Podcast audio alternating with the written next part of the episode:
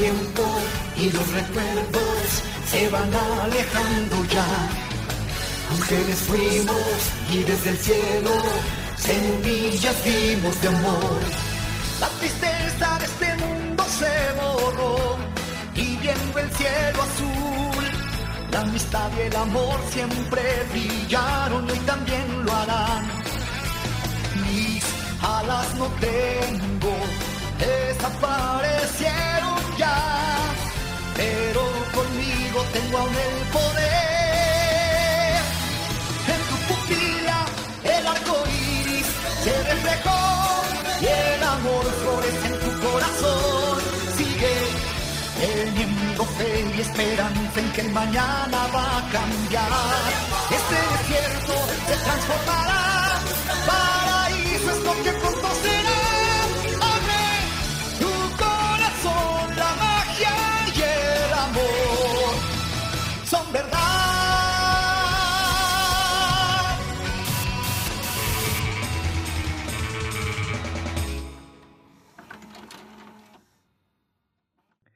Bienvenidos a Cine666.mpg, el podcast donde en cada episodio su servidor Monty de André dialogará con Mauricio Villa acerca del análisis, crítica y hechos interesantes o pertinentes que envuelven a una producción cinematográfica de género de horror, misterio, ciencia ficción y otros géneros de carácter fantástico. En pocas palabras, hablaremos de películas que nos gustan y de cosas que tal vez sean relevantes. Si no, no importa ALB. Y el día de hoy hablaremos de A Dark Song, película del 2016, escrita y dirigida por Liam Gavin, quien, aparte de esta película, solo ha dirigido cortometrajes. Y los episodios 4 y 5 para la serie de The Hunting of Bly Manor, que fue una serie creada por este Mike Flanagan. Mm. Y, y curiosamente esos dos episodios son los que tienen, bueno, son de los que tienen mayor rating. Entonces, el vato, pues es buen director, ¿no? Ujú. ¿Y tú qué pedo? A ver, dime tus pensamientos iniciales de esta película. Hmm, Fue una experiencia muy rara.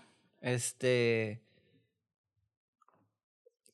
Creo que disfruté bastante la película, pero hubo cosas que no me gustaron. O que me hubiera gustado que hubieran indagado más. Pero creo que fue una, una buena película. Ok. Ajá. Sí. Bueno, antes de empezar a hablar de, de, de esa parte, güey, porque te más a decir, primero voy a, quiero hablar de un poquito de la sinopsis, un poquito de la Ok. película. Y básicamente, ah, Dark Song es una película de terror independiente irlandesa británica, protagonizada por Steve Oram y Catherine Walker, que básicamente son los únicos dos personajes que salen en la película, digo, aparte de como de algunos extras y beats. Y esta fue lanzada para algunos cines seleccionados y plataformas de transmisión digital el 28 de abril del 2017. Y básicamente, pues como dije anteriormente, este es el debut como director de Liam Gavin. Y básicamente trata de dos personajes que van a hacer un ritual y la película, pues toda la película es el ritual, ¿no? Básicamente. Simón. Y hasta el final que te revelan algunas cosas que tenían los personajes. Bueno, estos como secretos. Que a mí personalmente la primera vez que vi la película me gustó un chingo. Me quedé, güey, me, me gustó mucho la experiencia porque se sintió muy diferente a las típicas películas de Hollywood, especialmente cuando se hablan de ocultismo y de cosas, este, de rituales. El final, el principio no me, no me convenció.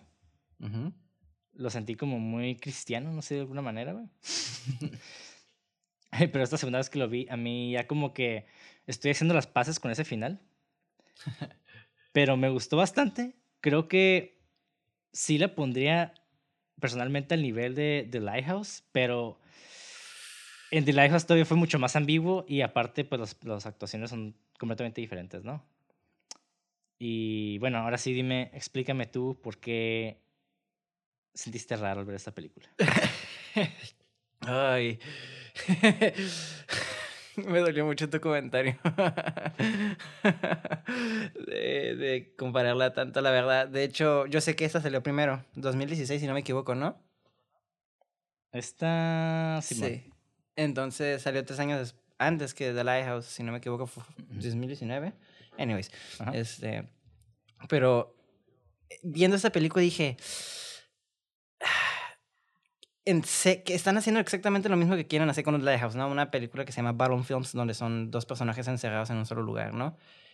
Y la Ujú. temática está curada y la ejecución, nomás simplemente la ejecución no me gustó y yo siento que la película de hecho está muy rápida para lo que querían hacer, porque digo, no quiero comparar las películas, ¿no? Pero The Lighthouse siento que se tomó su tiempo en mostrar todo, ¿sabes cómo? Y aquí hay un elemento que yo me quedé como, ok, está interesante, está interesante, pero luego cuando dijeron, ok, vamos a tener que volver a hacer el, el ritual porque son por ciclos, hicieron como un montaje de eso, me quedé como, mm. y siento que, eh, por ejemplo, otra vez comparando con la película, es como que en The Lighthouse nos hubieran mostrado todo eso, ¿sabes cómo? Y hubiera sentido como el, la locura de esos dos personajes, pero nunca sentí como la locura y los personajes tampoco me, me atraparon mucho, pero la, todo lo que es la, el plot en sí me gustó y, y la, las ideas siempre, nomás siento que me hubiera gustado un poquito más de exploración en ciertas partes y el final que está así muy, muy cristiano, pero no me molestó que fuera eso. Tiene sentido dentro de la película, nomás como que el- la cosa como lo muestran, se notaba que era muy independiente, ¿sabes? Cómo se sintió un poquito in- am- ambicioso para lo que querían hacer y me... mm, se vio un poco fake y me quedé como... mm, me sacó un poquito del, del mood. Por eso creo que esta película como que no conectó muy bien conmigo. Ok. Bueno, sí, digo, se vale, es válido tu punto. Yo no estoy Ujú. para nada de acuerdo con nada de lo que dijiste, pero, y te vas a la verga, pero pues puto! cada quien, ¿no? No, no, no, está bien, está bien. O No, sea, no, yo ajá. para mí, porque a mí me gusta mucho todo este pedo del ocultismo. Y este, está, está bien raro, güey, porque cada vez que investigo más del ocultismo y de especi- cosas específicas, te das cuenta de que realmente no hay nada concreto. Ujú. Y eso es lo que, eso es- para mí es lo interesante precisamente de hacer películas que vayan alrededor del ocultismo, más allá de hacer películas satánicas. ¿Sí, Sí. me explico? Porque siempre en Hollywood creo que se maneja mucho esa temática siempre de, es un ritual, pues es satánico, ¿no? Es, siempre partimos del punto de vista cristiano y es algo que me, que me hace mucho ruido porque, o sea, el cristianismo a comparación de, de pues estos rituales que se hacen, o sea, el cristianismo básicamente lo evolucionó, pero estos rituales ya existen desde hace muchísimos, miles de años antes de ni siquiera el año cero, ¿sabes cómo? Básicamente los cristianos llegaron como, you did that shit, I did this shit. Ajá. Entonces, Exactamente. pero antes de seguir dialogando, porque quiero hacer un disclaimer, como, ¿cómo se dice en español? Como una aclaración, de que Ajá. ya la verdad, dos cosas, estos temas de como el ocultismo no es como que mi, mi mole, ¿no? Este, Ajá. Y dos, este, realmente cuando vi la película no estaba como en el mood, estaba venía llegando del gym y pues la neta estaba muy cansado, pero eh, quizás eso haya perjudicado mi, mi, mi, pues, mi interacción o mi, mi viewing, ¿no? Mi, mi vista o como se diga. Entonces, quiero decir eso para ver, pues también tomen mi, mi, mi opinión con un grain of salt, como se le dice en inglés, ¿no? Con un grano de arena o de ah, sal. De. Ya, Sí, continúa, no, y, y digo, tienes razón en, en algunas cosas, ¿no? O sea, eh, cuando hice la comparativa con The Lighthouse no me refería de dos personas encerradas, me refería más como la idea de, de utilizar ideas mitológicas y hacer una miriada de esas ideas mitológicas, como, más- ese como, esa como mix, ese como revoltijo o popurrí de, de estas ideas, y pues retratarla a partir de dos personajes y una locación.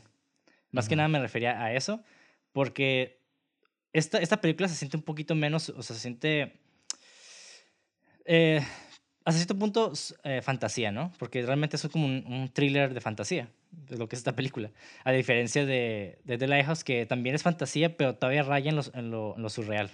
Entonces, creo que esta película no iba para allá. Creo que era una película menos ambiciosa que The Lighthouse en ese aspecto. Y pues, eh, digo, ya hablamos de Lighthouse con, con el desarrollo de estos dos personajes que básicamente están atrapados en esta cabaña y sufren de pues, la fiebre de cabaña, ¿no? Que, perdón, en este, en este faro que sufren fiebre de cabaña, que básicamente es lo, esta llevada o este descenso a la locura.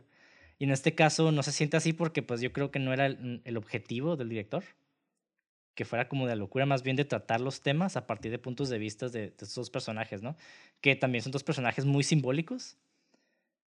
Y bueno, antes de seguir con eso, pues quiero hablar un poquito Ok. más de los antecedentes. Ahí te voy a hacer un poquito de... eh, Ya que estás diciendo eso, porque la verdad, este, yo no... quizás lo estaba viendo de otro punto de vista, y, o no sé, pero yo, yo pensé que esa era la intención de, de, de ese güey, ¿no? Porque al principio pensé que quería jugar con la ambigüedad, pero luego no lo hacía y luego como que quería hacerlo y yo me quedé, hmm", me sentí como confundido, ¿sabes? Como, y, y por eso me quedé como, no sé, ajá, solo ahorita que dijiste eso me quedé como, pues no sé si es cierto, o sea, no sé cuál, personalmente yo no sentí cuál era la intención, pero puede ser porque pues la neta no, no le agarré bien el, el hilo yo, ¿no? Sí, man. sí, o sea, realmente es una película que tuvo mucho menos presupuesto que The Lighthouse y que The Hereditary y Midsommar, o sea, es una película completamente independiente que el director escribió y dirigió y pues se, se encargó de, pues, de conseguir todo el pedo. Y creo que el vato hizo un trabajo súper cabrón, la neta. Personalmente creo que es una sí está en mi top de películas de, de terror de oculto. No diría favorita porque, pues, la neta. o sea, para mí, si hablamos de ocultismo, pues tal vez, por ejemplo, no sé, Rosemary's Baby me hace una película bien chingona. También este, The Wicker Man. A mí The Wicker Man me sigue gustando un chingo, güey. Esa sí está muy buena. Y este. Y digo, esta es, esta es como. Es, es, es un fenómeno muy extraño, güey, porque curiosamente estaba yendo un podcast de, de, de, la evolución del horror hace, hace unos días y mencionaron esta película en uno, en uno de los episodios junto con... y entrevistaron al director, ¿no? Y básicamente el director Liam Gavin empezó con esta idea de una manera muy utilitaria y práctica, básicamente, porque buscaba, en ese entonces buscaba realizar sus guiones y en los, de los que en muchos casos casi conseguía financiamiento. Pero estaba raro porque por alguna u otra razón las producciones no se concretaban. Entonces, esto como que llevó a este güey a escribir guiones mucho más simples, con menos personajes y en una locación. Entonces, más allá de esa idea, fue como la el truco, ¿no? Para realmente hacer la película.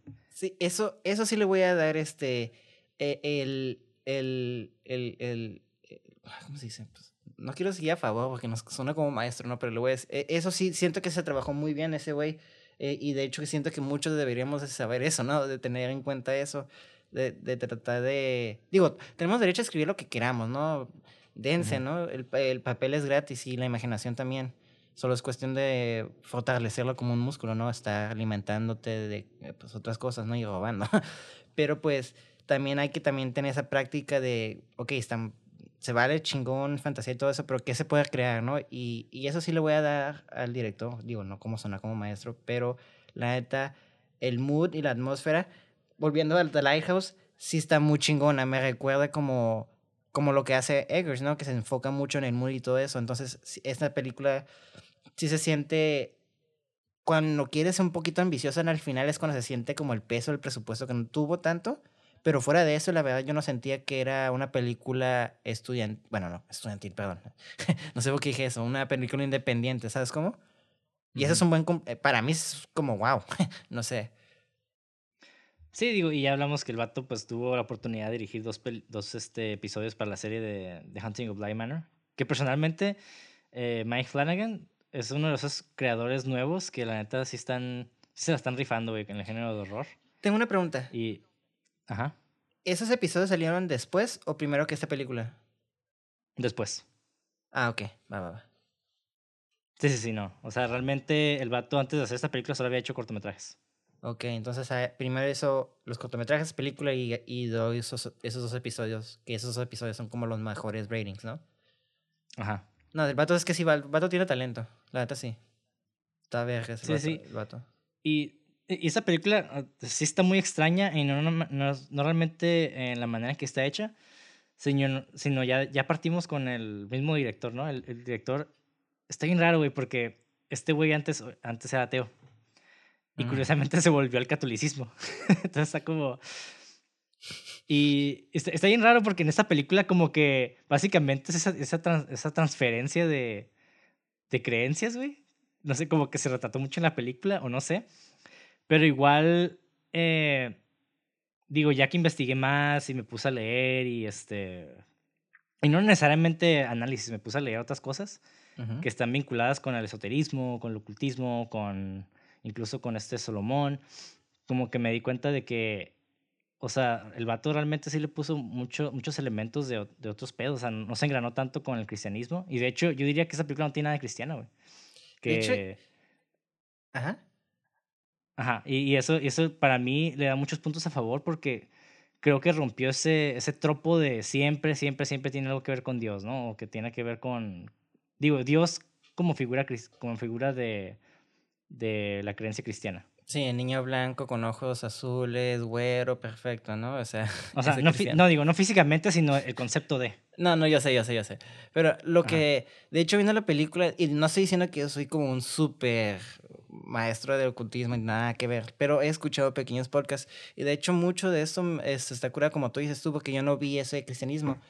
Este, de hecho, hay muchas, muchos de lo que, de hecho lo vimos con Kenneth, eh, Angry, Angry Kenneth, Angry, no sé, o cómo se llama. Kenneth Anger, güey. Angry Kenneth, nada que ver, perdón.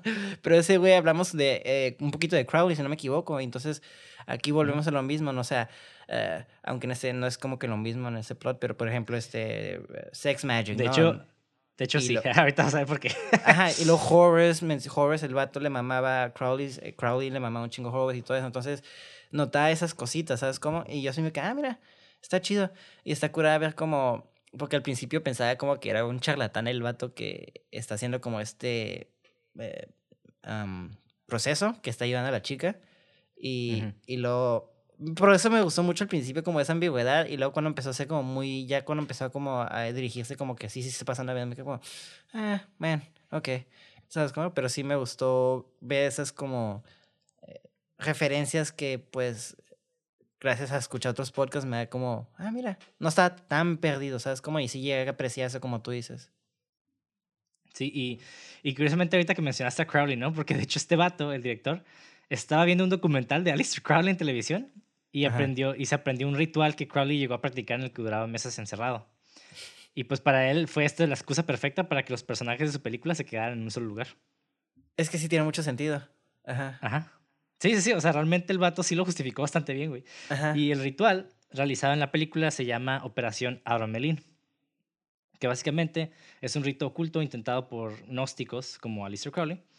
Y el ritual está destinado a obtener conocimiento y conversación del ángel de la guardia del ritualista. Y, un, pequeño, y un pequeño fun fact, güey, que de hecho no encontré casi ningún fun fact para esta película, pero ahí les voy a echar uno, es de que el vato eh, cuando estaba haciendo los rituales y los, y los círculos y eso, el vato realmente se, activamente decidió no hacerlo, no hacerlos exactamente igual por superstición, güey, porque el vato decía, no, o sea, digo, no creo en eso, pero si lo hago y algo pasa, como que, qué pendejo, ¿no? Entonces el vato activamente estaba intentando no replicar exactamente las mismas cosas, ni los mismos símbolos. Entonces ah, está chistoso eso, güey. No, I respect that, I respect that. La verdad sí respeto eso porque es como que, ¿para qué le juegas al verga, güey? No, no, no estés tentando la fe, güey. Porque tú nadie sabe que todo existe o que, bueno, tenemos como una gran posibilidad, ¿no? Pero pues nunca estamos seguros, seguros. Entonces, no le juegas al verga, güey. Play it safe, viejo. sí, bueno. Y este y también se basó mucho en, las transformaciones. Y no solo de, de, personajes, sino como de, de estas... ¿Cómo decirlo, güey? Pues transformaciones espirituales, se puede decir, o transformaciones amorfas, que no necesariamente son físicas. Y pues también se basó mucho en la magia caos, güey, que ahorita pues en un rato vamos a hablar de eso, ¿no? Y digo, se basó en muchas cosas, güey. O sea, realmente todo, todo esto si tiene, este, está de cierta manera vinculado entre unos elementos con otros. Y, y si no, o sea, si lo ves desde la perspectiva del cristianismo, tal vez no lo vayas a entender hacia el 100%, porque algo que me llamó la atención es de que a veces me gusta, ya mencioné en otros episodios, de que a veces me gusta como ver análisis de otras personas para ver este, de dónde, pues, de dónde viene. Y la neta, güey, casi todos los que encontré, güey, de hecho todos, no, no diría casi todos, todos los que encontré, casi todos eran del punto de vista cristiano, güey. Y, mm. me queda, y pues todos eran gringos, ¿no? Entonces también tiene mucho que ver eso de que, bueno, si eres gringo y eres cristiano, pues ni modo que no le veas, eh, trates de ver desde ese punto de vista, ¿no? Y siempre en todos era la misma pregunta, ¿no? De que, ah, si esto era un ritual divino para, para ver el arcángel, bueno, este ángel guardián, porque había demonios. Entonces no era un ritual, no era un buen ritual, era un ritual de, un ritual maligno, ¿no? Un ritual satánico. Y yo me quedaba como que no, o sea, eh, está todavía más allá de eso, ¿no? Este tipo de, de películas y de, de narrativas. Y bueno, ¿no? Antes de, pues, de seguir hablando de, específicamente estos de elementos como magia, caos y Alistair Crowley y Solomon y todas esas pendejadas, pues hay que hablar un poquito de, de, la evolución del cine, ¿no? O sea, ya hablamos de, de The Wicker Man y precisamente lo que me gustó mucho de The Wicker Man es el realismo que retrata en la película, güey. ¿Qué nos gustó? Ah, sí te gustó, güey, sí te gustó, güey. No, sí, por eso dije, nos gustó. Ah, ok. Ah, pensé que decías que no. No, no, no, sí, está, está cogiendo. No, me incluyo, porque sí está. Ah, el realismo de esa película es algo que. Uf. que está tan real que te perturba. sí, sí, sí. O sea, realmente nunca vemos magia, nunca vemos esas madres. Exacto. Y, y, es lo que, y es lo que a mí me, me gusta mucho del cine oculto. En, en, bueno, muchas películas de cine oculto. Es de que como que se tratan de, de utilizar este realismo, ¿no? Y lo vemos mucho en, en Hereditary. Que, digo, al final casi todas estas películas sí tienen este, este tip supernatural. Pues lo vemos con Thomasin que sale volando con las brujas, o en, en The Lighthouse que sale la pinche luz acá bien intensa, o, y con este güey, el, el Willem Dafoe que se convierte en, en... Ay, se me fue el nombre, güey. Ah, sí, en tipo el, el, dios parecido a Poseidón, pues. No es Poseidón, pero... Sí, sí, sí. Es Proteo. Proteo, ándale, exactamente. Ajá. Proteo. Y este... Y pues sí, so and so, ¿no? O sea, Midsommar uh -huh. y todas las películas nuevas. Eh, The Black Star, The Black Coat Daughter, se llama otra película también con, con ese trip. Mm. Y, y la neta, esta película se me hizo como que este, este punto donde sí incluyen un poco de magia a mitad de la película, pero aún así, güey, se sentía real, güey. Así es como yo lo sentí, güey. Yo, yo lo sentía tal vez así como que, güey, o sea, no sé, no, no se me hacía como muy, o sea, es mágico, pero a la vez no se sentía como muy fantasioso en el sentido de, de películas como, no sé, uh -huh. ¿no? El exorcista de que se voltea la cabeza y de repente empieza a temblar y está caminando de espaldas. O sea, como que no había esas exageraciones, a eso me refiero, güey. Está todavía en el, en el, ¿cómo se dice? En el, en el realm of reality. ¿Cómo se dice en español? Ay, estoy muy gringo ahí. Sí, el reino, el, el reino de la realidad. Ajá, todavía está en, en el, no el reino, ese es en el, como entorno. Bueno, ah, no sé, pero todavía está en la, en la posibilidad de nuestra realidad, ¿sabes cómo? Simón. Entonces, sí, por sí, ejemplo, sí. en una escena nomás se veía como caer este, um, ¿cómo se llama? Eran como hojitas, ¿no? O, o no me acuerdo qué eran.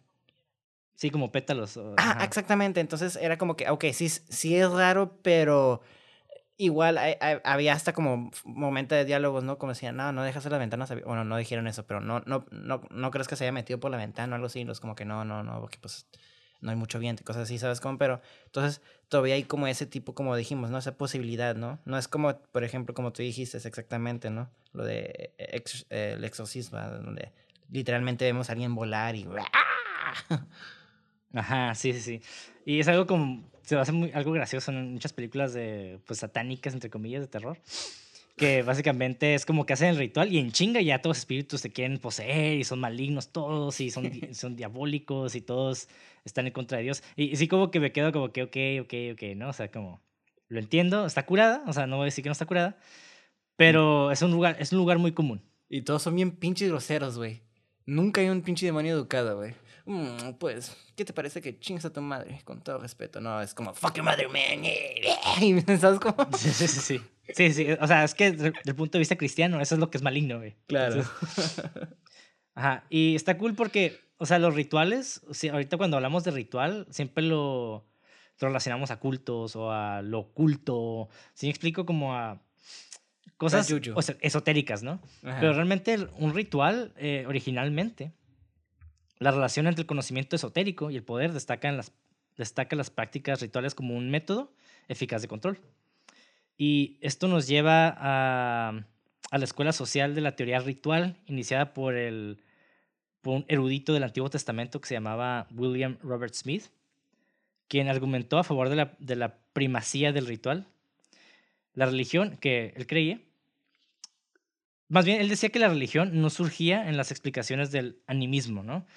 Y cuando digo animismo, me refiero a, a la creencia de que los objetos, lugares y criaturas poseen una esencia espiritual distinta. ¿A qué me refiero con eso? Que un demonio básicamente es, es un ser maligno del infierno, ¿no? Y un ser de, de luz es básicamente un, un ser del cielo. Y, y, to- y ambos tienen, tienen esencias distintas de espiritualidad y viven en mundos diferentes y bla, bla, bla, ¿no? Pero ¿sabes y qué es lo que tienen en común? ¿Qué, güey? Que los dos son cosas inventadas. ¡Oh! Chun, chun, chun. ¡Caro! Bueno, bueno ahorita, ahorita no voy a alegar eso, güey, pero veamos. Pero Básicamente este cuidado, ¿eh? vato decía que, bueno, Smith y la escuela social en ese entonces creían que el propósito principal y original de la actividad ritual era más bien cimentar las normas sociales. El ritual se inventó para unificar la comunidad y el significado mitológico se introdujo más tarde para cimentar aún más la vali- su validez entre la población. Entonces, eh, este punto de vista social eh, se refleja mucho en las actitudes que hacemos día a día, ¿no? O sea, el sentarnos en una mesa a comer es un ritual, güey. Ujú. ¿Sí me explico? O sea, primero ir a lavarnos las manos, regresar. Bueno, digo, hay gente que se salta ese paso, pero, pero se supone, ¿no? Que va- vas a lavarte las manos, regresas, te sientas, todos esperan a que, a que coman. Y si eres cristiano, pues hasta rezas, ¿no? Con tu Sí. familia y das gracias a Dios. Y si eres este, de otra cultura, pues tal vez hagas cosas diferentes. Pero el punto es de que este es- sigue siendo un ritual, ¿no? En la escuela es igual, o sea, llegamos, nos sentamos, abrimos la mochila, o sea, todo esto, todo esta, este básicamente proce- proceso lleva a, a estos individuos a interactuar en la sociedad. Y ese es básicamente el objetivo del ritual. Ahora, si lo vemos de, de la forma esotérica o de forma ani- animis- ah, animisma, no sé cómo decirlo en otra palabra, güey, pero sí, en, este- esta, en esta perspectiva esotérica, o sea, realmente es, también las, hacemos rituales para cimentar estos, estas conexiones con el mundo espiritual. Y cuando hablo del mundo espiritual no me refiero al cielo o al infierno, que son esas dos, dos ideas son muy, muy de ficción, sino a otras partes, ¿no? Que van más allá de nuestra propia mortalidad. ¿Muy de o son? Son, Eso. son. y bueno, el ritual que aparece en la película. ¿Qué te pareció el ritual, güey? De hecho, se me hizo muy real. Este, por lo mismo que yo ya había este, tenido un poco de conocimiento por lo que, lo que había hecho Crowley, de que a veces se encerraban por meses y este. Y, y de hecho, este. Pudieron haberlo empujado más porque a veces se ponían bien crazy shit. Pero dentro Ajá. de lo que cabe y dentro de lo que se podría mostrar en la pantalla se me hizo muy real y muy. Pues como decían, eran ciclos que se tenían que hacer, ¿no? ¿Sabes cómo? Y eso no lo entendía así como que, ah, sí, esto lo agarraron de aquí, de aquí, aquí, pero entendía. Había un. sabía que había un entendimiento del por qué, ¿sabes? Como, como que. Ah, tiene sentido, aunque no sabía el por qué. Se, se sentía coherente, es lo que quiero decir. Ajá. pero- Sí, sí, sí. O sea, realmente no explican eh, la razón de por qué se hacen exactamente cada, cada paso, ¿no? Exacto, exacto. sí, sí. Y eso es lo que lo mantiene esotérico realmente, lo que lo mantiene místico, ¿no? Porque es, es- es ese pedo de, ah, como que tú ya haces tus propias conclusiones. Que, que no está ni bien ni mal, o sea, no vamos a usar esas palabras bien ni mal porque realmente, pues es lo que es, ¿no? Ni al caso, ajá. Y, ajá, y, y eso está muy chistoso, güey, porque lo podemos replicar en la realidad, ¿no? Realmente, ¿cuántos rituales hacemos al día que realmente no los cuestionamos? Entonces, Y no lo explicamos. ajá. Que es algo que me gustó de esto que aprecié, aprecié del, del personaje de. Ay, se me fue el nombre del, del vato. Del, iba a decir malo, güey, pero, pero no era malo. Pero el. el, el- ¿Cómo se llama, güey? ¿Quién? Ah, el, el Joseph, Abra- eh, Joseph Solomon. Ajá, Solomon, le voy a decir Solomon porque se me olvidan. Este. Donde Solomon este, no explica ni vergas, nada más dice, es, es así porque es así, ya, es como, y se me hace como muy real porque, co- como tú dices, ¿no? Cuántas cosas hacemos que ni tenemos hasta que alguien como que te quiere explicar, o te, hey, ¿cómo se hace? Y como que hasta te enojas, ¿no? Es como que porque ya los tienes, no quiero perder mi tiempo en algo que ya lo tengo hasta la perfección, ¿sabes cómo? Y eso se me hizo Ajá. algo muy real dentro de la película y también servía como para el guion de mantenernos como en el misterio y como tú dices, es algo muy esotérico, eh, eh, o- o- o- ay, no sé cómo se dice esa palabra, dilo por mí, por favor. Esotérico. Exactamente, gracias. Ajá. Bueno, pa- para hablar de la película, pues tenemos que abordar el ritual, ¿no? que el ritual, como ya había dicho anteriormente, se llama Operación Abramelín. Y este es un ritual que se puede encontrar en el libro de la magia sagrada de Abramelín el Mago. Que básicamente Es como un libro de grimorio. niños, güey. Sí, pues, güey. Y este es un grimorio o libro de magia del siglo XV, güey, que incluye instrucciones sobre cómo un individuo puede ponerse en contacto con su santo ángel guardián. Y fue traducido al inglés por es, eh, MacGregor Mathers en 1893. O sea, antes del siglo XIX, güey. Durante el siglo XIX. Y su edición se publicó a principios del siglo XX y se ha reproducido en varias ediciones desde entonces. Y básicamente, esta versión del texto se presenta en tres libros, ¿no? El primer libro está escrito como una epístola, que es, es- un texto tipo poema de Abraham, Abraham el judío, que le escribe a su hijo. Básicamente describiendo su historia, su búsqueda mágica, cómo descubrió la verdadera magia y aconsejándole sobre el único camino verdadero. El segundo libro describe la parte principal de la operación, cómo construir un oratorio, preparar los materiales necesarios y conducirse durante los seis meses del retiro. Y concluye con una descripción detallada de qué hacer en las semanas posteriores a conocer al, al santo ángel guardián. El tercer libro está lleno de cuadrados mágicos para hacer milagros, básicamente. Y lo que describe el segundo libro es un retiro de preparación de seis meses, que comienza en Pascua y pasa por tres fases de dos meses cada una. Y después de esa preparación, uno debería experimentar el conocimiento y la conversación del santo ángel guardián. Y bajo su, tu- su tutela, uno sería posteriormente presentado a las orden- órdenes de los espíritus y aprendería cómo tratar con ellos y recibiría instrucciones sobre cómo desplegar los cuadrados mágicos del tercer libro. De la verga, güey. Y sí, güey. Entonces, está lo que pasa en lo que explica el segundo libro es de que este ritual de seis meses realmente es un ritual de purificación, güey. Que se supone que tú como individuo tienes que estar purificado para alcanzar este como pues este estado para poder conectarte con el mundo espiritual, ¿no? Y, así acceder a tu ángel guardián. Y el ángel guardián es el que te dice qué hacer, básicamente. Porque el poder está en ti. Ah, sí, ¿no? Pero porque el poder, Ajá, porque el poder eh, realmente no te lo da el ángel guardián. Ese güey te da el conocimiento y las herramientas para que tú lo hagas. El vato después de, de no comer por seis meses, the fuck, man? ¿Qué te pasa, mi chato culera? Sí.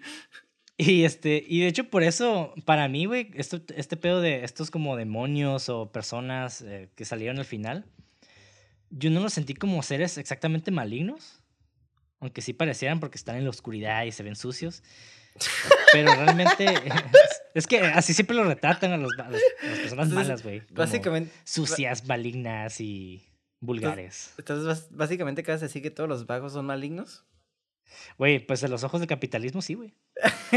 Buen safe, eh, maldita sea. Te quería un bait bien cabrón. No, güey, es que, güey, hay gente, hay raza que les molesta a los homeless, güey. Ya, perdón, pero nada más te quería meter en problemas. Qué cojo soy. Sí, güey, o sea, sí hay gente, sí hay gente así, güey. Entonces, que piensa de esa manera, ¿no? Y de No, hecho es una, es una, es una, pues una visión muy reaccionaria, al mismo tiempo muy, muy conservadora, slash cristiana, güey. Ese tipo de cosas, ¿no? De que, y digo, un cristiano que me está oyendo puede decir, no, eso no es cierto, este, realmente nosotros apoyamos a los pobres y demás. Pero pues sí existe ese sentido de otra edad también, que no los ven, o sea, en papel los ven como iguales, pero realmente no. Ujú. Entonces, en fin, ¿no? Sí, ya, perdón. Sorry por entrar a esa tangente. Pero en fin. Eh, lo que me llamó la atención de este ángel guardián, güey, que yo no lo noté hasta que oí la entrevista del director, es de que el vato lo que quiso hacer con el ángel guardián es utilizar la imagen de un ángel celta, Mm. que básicamente el vato está rodeado de símbolos celtas. O sea, realmente el vato no se quiso engranar con este pedo del ángel de la guardia cristiano, como lo vemos. Es que es este ser que vive en el cielo, que básicamente si tú le hablas, él te va a proteger y la fregada, ¿no? En este caso, realmente el ángel celta pues está contigo todo el tiempo. Nada más que eh, dependiendo de nuestro, nuestro acceso al, al mundo espiritual, pues realmente no, no lo vemos, ¿no? O, ¿no? o no tenemos esta comunicación con él. Y también puse a leer partes de un libro que se llama Ángeles Celtas, Guía Angelical para tu camino a través de la vida. Este está escrito por Donald McKinney en el 2005. Y voy a citarlo, güey, porque sí escribí varias cosas de, de, de ahí que me llamó la atención. Y para los celtas, no había división entre el mundo espiritual y el mundo material. Para ellos, los humanos eran seres únicos que podían caminar en el mundo material y aún así apreciar la existencia y la comunicación con el espiritual. Los ángeles entonces no eran criaturas rarificadas, que solo aparecían ocasionalmente. Ellos eran parte del día a día. No eran ni alabados, ni venerados, ni eran temidos. Al contrario, eran compañeros respetados. Adicionalmente, para los celtas no había una sociedad jerárquica. Los líderes eran seleccionados por mérito, no por nacimiento, y esta equidad se reflejaba en el reino de los ángeles celtas. Entonces, ellos decían que estos ángeles, básicamente, tenían tres roles, ¿no? Que, con, que tenían con la humanidad. Número uno, pues la interacción, que básicamente interactuaban con humanos y lo hacían para mantener a los humanos conscientes del mundo espiritual. El número dos, ser mensajeros de Dios. Ojo, cuando hablo de Dios no me refiero a este a un ser como a un hombre, ¿no? Que, que vive en los cielos. y, ajá, pero este, esto es, es, más como una es un concepto. Y este básicamente eh, cuando habla de ser mensajeros de Dios era llevar estos mensajes de Dios a los humanos y viceversa, o sea, los mensajes de los humanos a Dios. Y pues número tres, ser ángeles guardianes, que básicamente su labor es cuidar a los humanos. Y estos ángeles celtas son espíritus que tienen un interés especial en los asuntos humanos. Ellos buscan a las personas que se están convirtiendo cada vez más conscientes de las dimensiones espirituales de su propia vida y los tratan de ayudar y a progresar. A través de ellos, las personas aprenden a cumplir su propósito eh, su propósito en la vida, porque cada uno de nosotros nacemos con lecciones que aprender. Digo, todo esto son creencias celtas, ¿eh? No es como que yo lo estoy dando en mi lectura de cómo son. y lo que dice es de que no todos los espíritus son ángeles celtas, así como no todos los espíritus quieren interactuar con nosotros. En realidad, la mayoría de los espíritus son completamente, completamente indiferentes a nosotros. Como que les vale madre, pues somos como un ser más en el éter, ¿no? Y Claramente los ángeles celtas no pueden jugar el rol de un mensajero angelical, ya que el Godhead, que es lo que te decía, que es una, es una especie de deidad, no un dios activo, es un repositorio pasivo de toda nuestra magnificencia espiritual. A eso se refiere con Dios. Que si lo quieres ver de esta manera, básicamente hay algo que va más allá del mundo material, que es como una especie de, de mundo donde hay información y básicamente es como un, pues es, esta dimensión que es inaccesible para las personas que no son, no tienen esta conexión espiritual básicamente. Y pues hay muchas cosas ahí, ¿no? Que pasan. Y los ángeles celtas tienen el rol de informarnos y enseñarnos de la existencia del Godhead, que es la deidad, y el despertar dentro de nosotros para la, la anhelación de regresar. Qué chistoso, Porque es lo que... ¿Ah? ¿Mm? Es que está chistoso. Es que está chistoso, güey, que tengan ese eh, el mensaje, eh, el, el, el duty o trabajo de informarnos y educarnos y todo eso, pero pues les valemos ver ¿sabes cómo? no, o sea, es que no es de que los, los ángeles celtas se supone que sí tienen esta conexión con nosotros, o sea, esos güeyes son como que nos encaminan a aprender más de este, de este universo para nosotros regresar a él. Ok. okay ¿Sí explico? Sí, ya. Para realmente nosotros ser como espíritus, ¿no? Era, era la visión celta.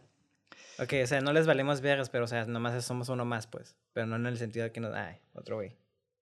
Ajá, o sea, así como que. de hecho, hay como. O sea, sí tienen esa responsabilidad de realmente acercarse a nosotros y. y llevarnos ahí, ¿no? Okay, y es algo muy curioso porque, de hecho, hablamos un poco en Berserk, ¿no? De que. Regresando otra vez al tema de Berserk. De hecho, justamente te iba a decir que me recuerda la, al. Bueno, es que este chapter está como recortado de, de Berserk, pero no es canon, ¿no? Pero pues es la maldad, ¿no? Como dijiste, que nosotros ponemos todas las fe y eso y es como lo que crea Dios, pero en Berserk es al revés, crea, es toda la maldad crea pues este como Dios. Sí, y de hecho hay en muchos textos apócrifos no se, no se les llama, y más bien ni siquiera en la Biblia, ¿eh? No se les dice que estos demonios vienen del infierno, realmente el infierno es un concepto que ya hablamos de que viene del infierno de Dante. Exactamente. o sea, viene de ese texto, no tiene nada que ver con la Biblia, güey. Y está chistoso porque pues es algo que eventualmente con el tiempo pues sí empezamos a integrar en la Biblia, ¿no? Y esas madres, güey. Sí, güey. no, sé Si, si, no sé si está integrado a este punto para, porque no lo leo desde que estaba niño, la neta. Y soy una persona muy ignorante al respecto. Igual si alguien tiene información al respecto, pues la pone ahí en los comentarios. Pero O sea, lo que me refiero es de que. De la hecho, estos demonios. Ya vemos eso como, o sea, ya tenemos... Gracias a la cultura popular tenemos una imagen de ciertas cosas, ¿no? Eso es lo que dices. Sí. Ajá. Sí, o sea, sigue. lo que me refiero, ajá, es de que, o sea, tenemos esta visión, pues, que es de la perspectiva cristiana, pero realmente, o sea, origina- originalmente, es más, ni siquiera sé si originalmente, güey, porque es- estas creencias vienen desde hace un chingo, güey. Es de que estos demonios realmente trabajan para Dios, güey. O sea, hacen el Mm. trabajo sucio de Dios, de Dios. No es de que están en contra de Dios, güey, es de que hacen el trabajo sucio de ese güey. El Plot twist. Tan, tan, Pam, pam, pam. Y de hecho es algo que pasa en Berserk, güey. está, como bien, perro eso. Exactamente. Ajá, y... Pinche, no, son- no les, no, ni les paga bien, güey. Güey, qué trabajo, qué culero es un trabajador de demonio, ¿no? Llegas a tu chamba, güey, viejo, este, tienes mala fama, güey, ni te pagan bien de seguro y tienes que hacer los trabajos sucios de, de Jesus, viejo. Sí trabajo. Sí, güey. Es como trabajar en la maquila, güey. Exactamente. Todos maquileros, güey. Qué mal pedo, güey. Pero bueno. Y pequeño fun fact, que también no lo puse en, en los fun facts, es de que el director se basó mucho en este estas imágenes de Gustav Klimt, que son como pinturas así como medio doraditas, que... No, no sé si has visto esas pinturas de, de ese vato. ¿Que son como del infierno? Bueno, de la no, plaga, no, no, no, bien. para nada. No, para nada. De hecho, las pinturas de, de Gustav Klimt son completamente lo opuesto, güey. Son como muy... ¿Te sabes? el- ¿Has visto este, esta imagen del beso, güey? Esta pintura, Ah. güey, del beso. Que es como... ¿Que salió en Shadow Island? No me acuerdo, güey. Ajá, ándale, sí. Sí, ya. De hecho, referencia. Sí, ya, ya, sí, ya, ya, sí, sí, sí, ya. No, no, no he visto mucho de ese artista, pero ya que dices esa pintura ya, ya sé cuál es. Ya lo ubico. Ajá. Que de hecho el vato se basó en una pintura específica, pero estuvo bien chistoso porque el vato no, supo, no, no se acordó del nombre, entonces no lo tengo. Pero pues básicamente se, se basó mucho en esas imágenes que Gustav Klimt tiene, ¿no? Ajá. Y sí, se, y sí se nota, o sea, el, el ángel está pues doradito y se ve muy chingón así en ese aspecto. Sí. Eh, no, no, no me desagradó para nada la imagen del ángel, güey. Se, se me hace como curadilla. O sea, ya viéndolo del punto de vista celta. Ajá. Y, y bueno, voy a hacer un pequeño cambio de, de- de tema aquí que está medio abrupto, pero sí tiene que ver. Mencioné hace rato la magia caos, güey. Yes. A mí sí me gusta eso. Magia. Por lo que tengo Sí. entendido, tampoco soy como muy sabio, pero por lo que me, lo que tengo entendido está chingón. Básicamente la magia caos rechaza la existencia de la verdad absoluta y ve todos los sistemas ocultos como sistemas de símbolos arbitrarios que solo son efectivos debido a la creencia del practicante. ¿A qué me refiero con esto? Es de que todos estos círculos, todas estas cosas que suceden solamente son como cosas placebo, güey. ¿Sí, ¿Sí me explico? Sí, sí, sí. O sea, realmente no, no tienen ningún poder eso- esos círculos. Los que tienen el poder es la- el practicante de magia, que es el, pues, el mago. Y realmente estos nada más funcionan como conductos para realmente utilizar su magia. Sí, es como crean tu- su propia chingadera, ¿no? Por sus huevos. como- Ajá, exactamente. Y este, pero realmente es lo que hace la magia caos, es de que te, tú utilizas un conducto para practicar esta magia y pues la magia se proyecta, pero realmente no, es- no sucede a partir de este, de este objeto, sino sucede a partir de ti, ¿no? Y digo, es un, es un concepto muy interesante, bastante contemporáneo, de hecho. Como que tú tienes el poder también. Ajá. El poder Sí, o sea, la, mag- la magia caos asume una posición explícitamente agnóstica sobre si la magia existe o no como una fuerza sobrenatural. Y muchos magos del caos expresan su aceptación de un modelo psicológico como la posible explicación. Güey. Ok. Y la palabra caos, de hecho, fue utilizada por primera, primera vez en conexión con la magia por Peter Carroll en su libro de Liber Nu.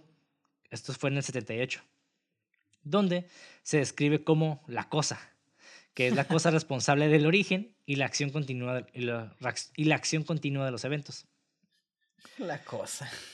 Ajá. Entonces, Carroll continúa diciendo que bien podría llamarse Dios o Tao, pero el nombre caos carece prácticamente del sentido y está libre de las ideas antropomórficas de la religión.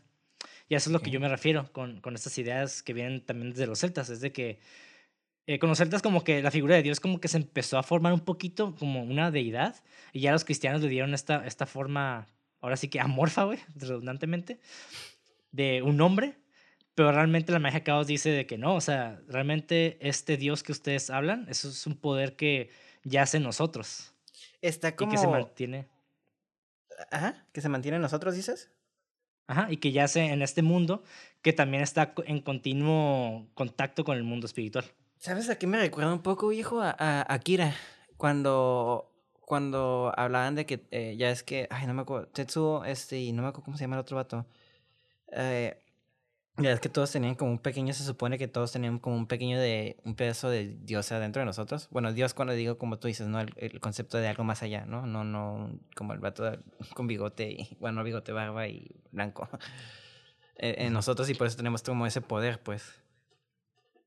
Sí, Entonces, está, está cura ver cómo hasta en sci- sci- sci-fi y todo lo que sea, siempre hay como conexiones, ¿no? Chaos Magic, esto lo, lo, lo- explican de una manera más, pues, eh, em, Jesus-like, pero dentro del futuro de Akira, ¿no? Pero está cura ver cómo todo está conectado, si lo ves. Depende de la- qué perspectiva lo ves, ¿no? Y ya. pero- sí. Ajá. Que, que también se puede ver de un punto de vista político, ¿eh? También. ajá. Porque, sí, digo, fue con, con la modernidad que empezamos a, como a desarrollar este concepto de individualismo. Entonces, como que siempre nos atribuimos mucho poder a nosotros mismos, ¿no? Como que, digo, no sé si sea parte de nuestra naturaleza, que lo dudo mucho, pero quién sabe, ¿no? Eh, el, el atribuirnos esta, este poder individual de ponernos como el héroe de nuestras historias, ¿no? Y ser como estos personajes que- tenemos siempre el poder de cambiar la realidad y cambiar nuestro entorno. Entonces, Creo que es, pues es una fantasía normal de nosotros. Sí, sí, sí. Y digo, el punto de vista político pues también viene de que, o yo lo logré de, de la nada, ¿no? O sea, no ocupé de nadie para realizarme profesionalmente y pendejas así, pues que, que son conceptos que vienen pues, eh, precisamente del individualismo y también pues la magia caos como un concepto contemporáneo puede ser, puede ser como un producto de eso, ¿no? Soy quien soy por mí mismo, ¿sabes cómo? Ajá. Y pues Alistair Crowley también con, con su religión telema tenía este pensamiento, ¿no? De que el poder yace en nosotros. Y digo, no estoy diciendo que es verdad o mentira, realmente pues cada quien cree lo que qui- cree lo que cree. Simplemente estoy hablando de conceptos que realmente se han ido evolucionando con el tiempo y no son nada nuevos. Pues es que la verdad realmente no están equivocados. Si lo quieres ver ya de una manera muy mágica, eh, como esotérica, como lo que estamos haciendo, sí, pues sí, ¿no? Pero si lo vemos de una manera tan también motivacional, es como, pues sí, güey, o sea, nadie te va, eh, si estás deprimido, nadie te va a quitar esa depresión si tú no te mueves, ¿sabes? Como... Perdón. Digo, está difícil, pero el poder, en, en ese sentido de lo que hablo, queda en ti, ¿no? Ok, que es lo que, que toma la decisión de ir al psicólogo, ¿no? Eso estoy poniendo como un ejemplo bien random, pero pues, me gusta como ese concepto, ¿no? Porque es algo que, que, que hace no depender de una fuerza exterior, ¿sabes cómo? Sino de que por tus huevos, ¿sabes cómo? Sí, sí, sí. y eso es Sí, no, y tiene, mucho, y tiene mucho sentido a, a un nivel también muy terrenal, ¿no? El, el- eso es lo la, que pro- decía. la pura, ajá, la pura motivación. Personal, ajá, exactamente, terrena- ajá, exactamente, pero- sí, sí, sí. Porque el, el cómo te sientas también influye mucho el cómo haces las cosas, ¿no? O sea, Ujú. O sea, realmente nosotros tenemos, tenemos las mismas manos, tenemos los mismos pies. O sea, no, no hablando colectivamente, sino como individuo, día a día, pues no cambias de manos. Ujú. Eh, y eso es como que por qué a veces hacemos cosas, cosas mejores unos días que otros. Y digo, mucha gente puede decir que el talento y también la habilidad, el conocimiento. Y sí, o sea, todo esto influye, ¿no? Claro. Pero lo que me refiero es de que, y voy a poner un ejemplo personal, pues yo entrenaba artes marciales todos los días. Y la neta había días donde, no, o sea, mis golpes, mis, mis, mi estamina y todo eso como que realmente no, como que no ejecutaba bien, güey. O sea, no sé, a veces sentía como que no lo estaba haciendo bien, me sentía bien amateur, ¿no? Ujú. Y la misma semana, otro día, al día siguiente a veces, güey, me sentía como bien cabrón, o sea, me sentía motivado, me sentía más rápido, me sentía que duraba más, o sea, en los entrenamientos, eh, a veces hasta esquivaba todos los golpes, o sea, sí me sentía muy bien y realmente, o sea, la- mi conocimiento, mi habilidad era la misma, güey. Sí, sí, es que también depende del día. Y también me, me ha pasado exactamente a mí, digo, más con correr. Por ejemplo, ayer corrí 35 minutos y yo, a la verga, me siento como un fucking beast machine, ¿no? Y hoy nomás pude correr 30 y dije, no mames, güey, ¿qué me pasó? ¿Sabes cómo? Pero pues es que tal vez ayer tuve más energía y gasté la energía de hoy, ¿sabes cómo? Y son cosas que no, no, vas- no vemos o, o tenemos como que no, ya somos una mierda y como que te apagas tú mismo, ¿no? Pero pues hay, hay ese siempre como, pues ganas, ¿no? Todavía que el siguiente día, como tú dices, vas a estar más chingón todavía, ¿no? O, o, o a partir del siguiente día estás cansado porque, pues no sé, X, ¿no? Ajá. Entonces es muy Sí, sí, sí. interesante ver. O sea, A mí, se me, a mí- se me gusta mucho eso como todo ese concepto de que todo está en ti. Entonces, este, en el sentido de que como ya esotérico, siempre es fascinante, ¿no? Como que por tus huevos es como Chaos Magic, todo eso se me hace muy fascinante por eso, ¿no? Sí, sí, sí. Y de hecho te- tiene mucho que ver también con la película, ¿no? Es, este, este concepto, obviamente. Porque, o sea, si vemos los, los arcos narrativos, se pueden ver de diferentes perspectivas. Es lo que a mí me gustó mucho de esta película. Por ejemplo, con Sofía, vemos que al principio pues, está buscando ayuda y la chingada, y hasta el vato le dice, es que tú lo puedes hacer sola. O sea, realmente no me ocupas. Pero no, la morra es de que no ocupo esto, y también ocupo el ángel guardián para que se venga de, de mí. Y spoiler, ¿no? Pero Ay, güey, siempre es- ponemos chingaderas en los sí, ya sé, ya sé, ya sé, pero estoy jugando, güey. Ah, Sí, sí, Pero, o sea, me refiero a de que a después la Sofía como que ya por, por ella misma como que logra pues alcanzar a este ángel guardián y logra pues realmente llegar a una resolución con su problema interno, ¿no? Que Eso me pues, gustó final de mucho. cuentas Ajá, y que a final de cuentas ella lo logró por su cuenta, güey, en ese aspecto, ¿no? Digo, tú, obviamente tuvo la ayuda de Joseph Solomon, pero este güey tenía otro tipo de, de, de objetivo, ¿no? Y aquí es donde empezamos a hablar de los personajes, güey. Yo sé que te mama hablar de personajes, güey. Quiero que me des tu punto de vista de los personajes, especialmente, especialmente por Joseph Solomon, güey, que es el, el hombre, obviamente. Se me hizo muy raro, fíjate, ese personaje. No. Y creo que aquí es por el actor. No, no lo sentí tan profundo, aunque me mostraban que sí. ¿Sabes cómo? Entonces, eh, creo que nomás lo sentí como dimensional porque siempre estaba enojado, ¿sabes cómo? Entonces, este. Fuera de eso, sí lo. Aunque siempre hubo una motivación por su enojo que me intrigó mucho, ¿sabes cómo? Y me gustó mucho, como que, por ejemplo, algo que. me gustó mucho eso de que cuando se enojó, se enojaba por cosas bien estúpidas, ¿no? Pero cuando, ejemplo, spoilers, cuando lo acuchillaron, que esa escena se me hizo muy chistosa, este, como que, no, no, eso es una señal, ¿sabes cómo? Y me encantó que no se enojara cuando era como cosas raras, pero obviamente el personaje sí estaba complejo, siempre me hubiera gustado más como, eh, creo que el actor, darle un poquito más de capas, en el sentido que nomás siempre sentí que estaba enojado, ¿sabes cómo? Y eso creo que le quitó como el, ah, la profundidad de mi parte. Sí, y en ese, en ese sentido sí tienes razón, por eso al principio también dije tiene mucho que ver con los actores, que no se me hizo Ujú. mal actor, güey, de hecho me gustó bastante, güey, pero No, sí, admito que, que sí le falta bastante, siento que sí le falta algunas capas al personaje. Un Digo, rango. Ya, ya nitpicking, ¿no? De, de buscarle tres patas al gato, de que, o Claro. sea, para mí es un buen personaje, pero Sí. obviamente siempre puede mejorar, ¿no? Y, y este, digo, sí, es, el vato es un hijo de puta al principio, güey. Claro. Y es el tipo, el típico incel que obviamente pues no, no, no coge con nadie y siempre está solo.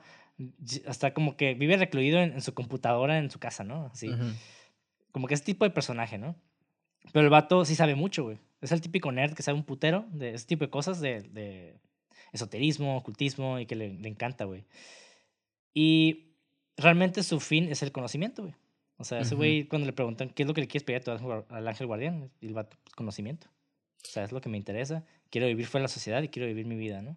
Y algo que me encantó, de hecho, mucho de ese personaje, porque sí, como digo, o sea, en papel sí siento que es un buen personaje, como en la ejecución yo siento que ahí ya falló, pero no por la dirección, sino más por, o quién sabe, tal vez el, el director no le pidió tanto, o quién sabe, ¿no? Quién sabe. Ajá. Pero algo que me gustó mucho, que, que, que son de esas cosas que son como, que pasan rápidas, ¿no? Es cuando le dice, este, porque está, está bien, estoy haciendo mi propio ritual ahorita, este, perdón, este, hay una parte donde empiezan a tener como problemas en el ritual porque no está avanzando y la morra se empieza a desesperar y el, y el vato le dice, es que tú no me estás diciendo la verdad o algo así, ¿no? Y luego el, el tipo le dice, la tipa le dice, no, es que pues, quiero venganza, básicamente. Y yo como, "Mm, mm, ¿qué? A ver. Y ya como que, qué interesante. Y el vato le responde como, es que... Y le dice a la tipa, es que tú no me habrías ayudado si te había dicho. Y el vato le dice, me vale vergas que hubieras sido este... No ocupo que, seras, que fueras virtuosa, sino que seas driven.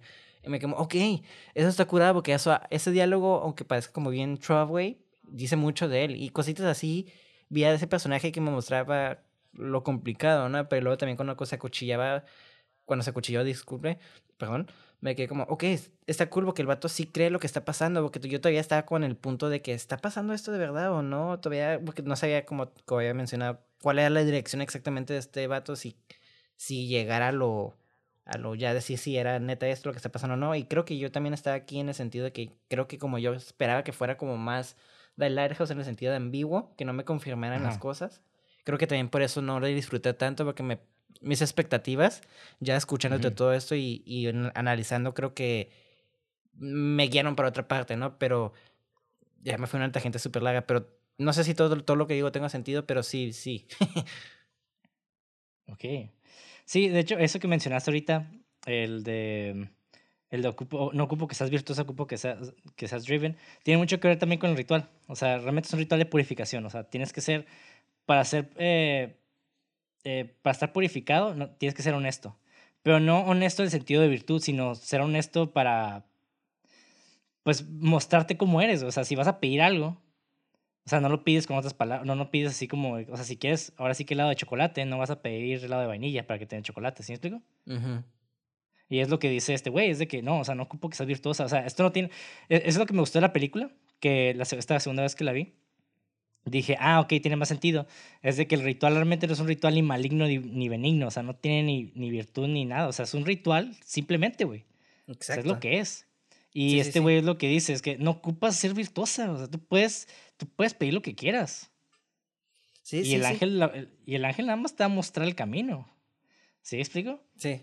De hecho, ajá, eh, y eso, y esas, esas cosas me gustó mucho de la película, que eran como pequeñas líneas sutiles que hablaban mucho Ajá. personaje, porque por ejemplo, esa línea, como dije, ya sé que lo estoy repitiendo mucho, ¿no? Pero, o sea, el vato, habla- eh, en ese momento decía, atas como que el vato le vale verga, solo el vato, como dices tú, tiene conocimiento y el vato te informa que es con eso está dispuesto a hacer lo que sea, ¿sabes cómo? Hasta cuando también la tuvo que purificar literalmente para, para, este, para poder seguir con el ritual, ¿sabes cómo?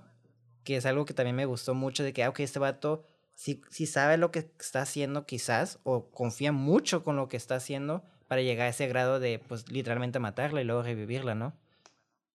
Simón. Y ajá, Sí, y eso- exactamente. exacto, ajá, eso me gustó mucho. Sí, y digo, este personaje, la idea de este personaje me intriga, me intrigó mucho, güey. Porque, digo, el vato en sí su nombre ya tiene, tiene mucho que decir, ¿no? Porque tiene, su primer nombre es Joseph, que es un nombre bíblico. ujú, Y sus primeros orígenes se remontan al Antiguo Testamento de la Biblia. Y donde se definió eh, su nombre como, eh, básicamente significa, he will, a- it- ¿cómo es? He will add, o algo así, que significa él agregará en hebreo. Eso significa Joseph. Y Solomón, pues obviamente se vincula al rey Solomón, aunque se le definía como sabio y alguien, y alguien que buscaba el conocimiento. Entonces, eh, me llamó mucho la atención, güey. El Digo, que agregará conocimiento. sí, güey. O sea, sabio y alguien que buscaba el conocimiento. Y, a- y aquí este, me, me puse a, digo, ya habían, me habían explicado hace mucho la historia de Solomón, del rey Solomón, Ujú. pero de un punto de vista, pues, de la Biblia, que la neta no me acuerdo, güey. O sea, te, te mentiría si te, si te explicara, güey. Pero Solomón, este personaje, el rey Solomón, es, un, es, es algo que me intriga mucho, güey, porque es como Beowulf, básicamente, ¿no?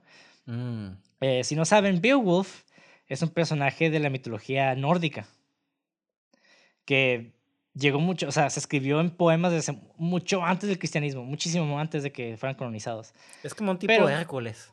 Un guerrero, bueno, pues, poderoso. Medio dios. sí, ajá, no es bueno, es poderoso, que pelea Exacto. contra monstruos, ¿no? Ajá, bueno, en el Y- sentido bueno de que sabe pelear y todo eso, ¿sabes cómo? Sí, y el peor de Beowulf es de que ese personaje, básicamente, más bien su historia, fue cuando, cuando llegaron a colonizar allá en, en los países nórdicos, fueron a ese territorio, pues todas estas, pues todas estas personas obviamente fueron, eh, ahora sí que les metieron a la fuerza todo este pedo del cristianismo. Y en ese entonces, o sea, hay que tomar en cuenta que mucha gente, pues no sabía, no sabía leer ni escribir, güey. Y los que Ujú. leían y transcribían estas historias eran los mismos monjes, güey. Entonces, eh, imagínate un monje cristiano llegaba, o un pastor cristiano, lo que sea, güey. Llegaba a agarrar estos, estos escritos, pues que, que son poemas de, de los nórdicos, aprendían el idioma y la chingada, y pues obviamente le cambiaban cosas, güey, le, le metían cosas de Dios, le metían cosas de más cristianas. Entonces ahorita tenemos de repente a, leemos a Beowulf y es un vato cristiano, ¿no? Básicamente, güey.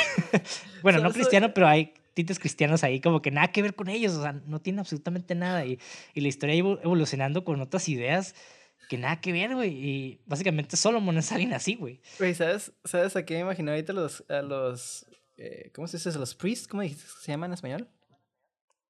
A los, los sacerdotes. Ándale, así llegando como script doctors, así cambiando las cosas del- de los escritos de los nórdicos y así, uy, esta, esta idea está chingona, pero ¿qué tal si hacemos esto de esta manera? Oh, sí, sí, sí, sí, ¿sabes cómo? Me imagino como todos los, los papiros, bueno, no sé si son papiros, pero todos esos papeles con rayas rojas así, ¿no? Ch, ch, ch, tachando como, esto sí nos podemos robar, esto sí nos podemos, como script doctors, ¿sabes cómo?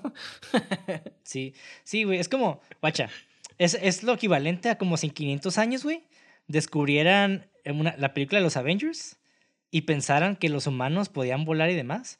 Y no sé, digamos que, no sé, hay que inventar una religión nueva, güey, que creen en el, en el dios Apo. No sé, en el 500 años. Imagínate que agarraran este pedo de los Avengers y le metieran cosas del, del dios Apo, güey. Y lo tomaran como verdad. ¿Sí explico? Como Sí, que sí, es sí. ese tipo de nivel, güey, de, de que no saben qué es fantasía ya, ni... O sea, la gente que, que lee la Biblia y demás, o sea, obviamente piensa que es real y todo, pero, pero no mames, son escritos que han ido cambiando es un chingo de tiempo, güey, que le cambian un puto de cosas, ¿no? Y hay que tomar en cuenta que cada vez que escribían algo, como tú decís, eh, el vato tal vez le metía sus propios. ¿Qué tal vez si le cambiamos esto por sus huevos? ¿Sabes cómo? Y otra persona leía eso y le cambiaba y le cambiaba. Como un tipo de teléfono descompuesto. Sí, güey, exactamente, es teléfono descompuesto eh, 100%, güey. A través de papel, Es- papel descompuesto. Es más, güey, es, es teléfono descompuesto que se volvió un, un avión descompuesto, que se volvió un- una cosa descompuesta, güey. Se volvió en una religión descompuesta, viejo. Sí, güey. Y luego la gente dice que está compuesta y que es original. En fin. Sure. Para, hablar, para seguir hablando de este personaje, me gustaría abordar un poco, y, y de la temática, me gustaría abordar un poco de, de la historia del rey Salomón, güey. Que no me quiero engranar mucho en, en una historia con una perspectiva, o sea, más bien como en, la- en este ente, güey. Que pues, básicamente e- el rey Salomón es el hijo del rey David. Ujú. Que los que fueron a catecismo van a saber que el rey David básicamente fue este güey que peleó contra Goliat y que básicamente tuvo este rise a ser rey. No sé, ¿Tú sabes esa historia de con el rey David que le aventó la onda y le pegó con una piedra? Le aventó la este, onda, conquistó así. ¡Ey! ¿Qué onda, nene? utili- utilizó una onda. ah, sí, le aventó la onda. que, "Eh, ¿Estás libre esta noche? Guapi- guapito. Esa No, es la versión porno, güey. hijo. Simón. Bueno, básicamente el rey Salomón es el hijo del rey David. Así pelada. Sí, sí, sí. Sí, ya, ya. Ya. Sí. La verdad, no me lo, con- Y- no lo conocía por nombre, pero en cuanto dijiste esa cosa de que lo lanza y le quita el ojo, algo así, ¿no? Ajá. Así ya. Ya con Sí, sí, eso, ya esa imagen mental ya me, ya, ya ubico.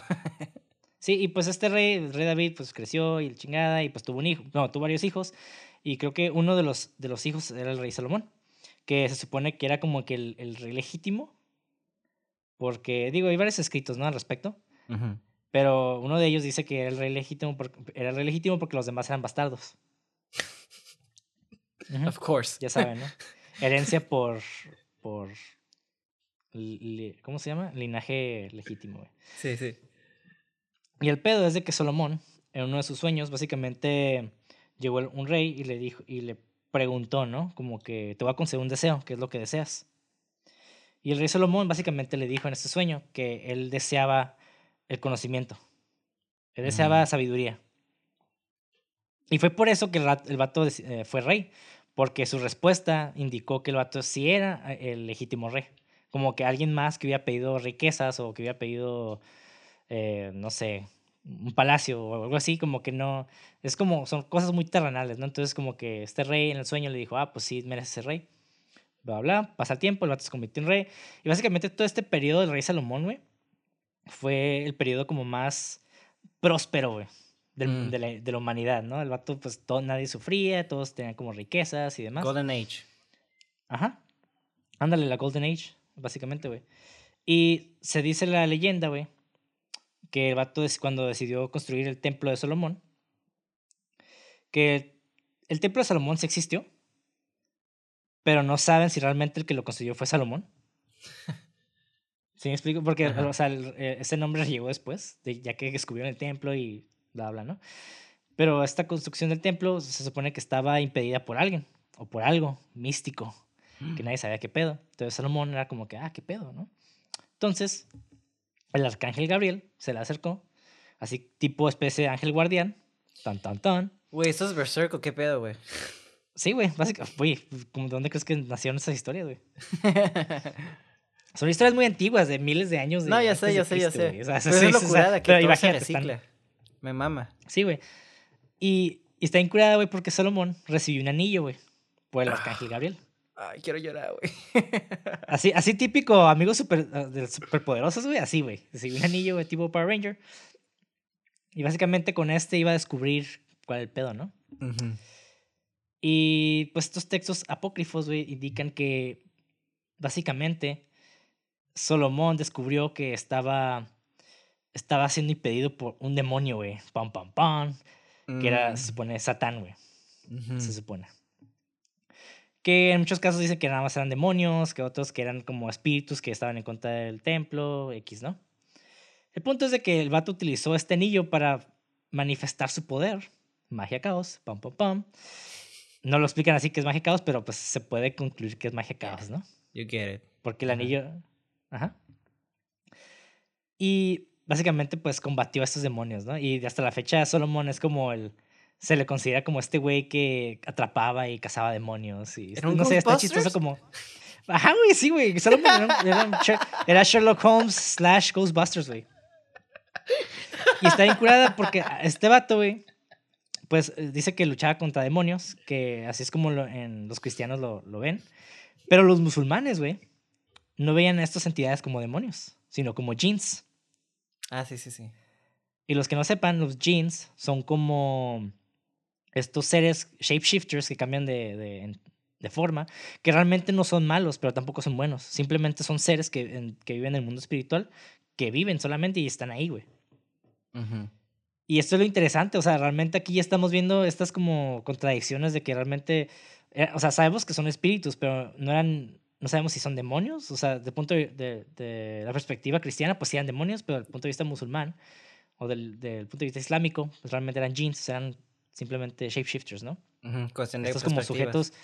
Ajá. Y los que no sepan qué son los jeans, básicamente vean a Aladdin, el genie, el genio, es un jean, básicamente. Exactamente, pero pues obviamente como todo, ¿no? Lo, lo cambian, lo hacen más bonito, porque pues obviamente aquí te, ay, te cubre todos los deseos, pero como tú dices, no, no, no eran ni buenos ni malos, pero pues eran como caóticos neutrales, ¿no? Simón. Así es. Y Sí, sí. Básicamente, eh, y está bien loco, güey, porque este personaje de, de Salomón, Salomón fue hasta alabado, en, en- incluso en tiempos de Cristo, era alabado, era alabado como el, el rey, como la gente cuando quería combatir estos demonios, le rezaban a, Salomón, no le rezaban a, a- a Dios, güey. Uy, ¿no se puso celoso, hijo? Pues de hecho, todo este pedo de que Cristo es el, el rey verdadero, re- realmente viene por este, este combate entre Salomón y Cristo, güey. Tan, tan, tan. No, no. Y- curiosamente, Ah. los musulmanes realmente ven a Jesucristo como un profeta, no como el Hijo de Dios. Mm. Eso no Entonces, ajá. Sí, güey. Ajá. Los, ah, los musulmanes no ven a Cristo como el, el, el rey o el, el Hijo de Dios, realmente lo ven. O sea, todos somos hijos de Dios y Cristo es un profeta, güey. Así, así lo ven ellos. Que curiosamente el Islam ha sido modificado menos veces que, que la Biblia. Entonces, es como. Digo, de, acuerdo con los musulmanes, nunca, el Corán nunca se, ha- nunca se ha modificado. Lo dudo, pero.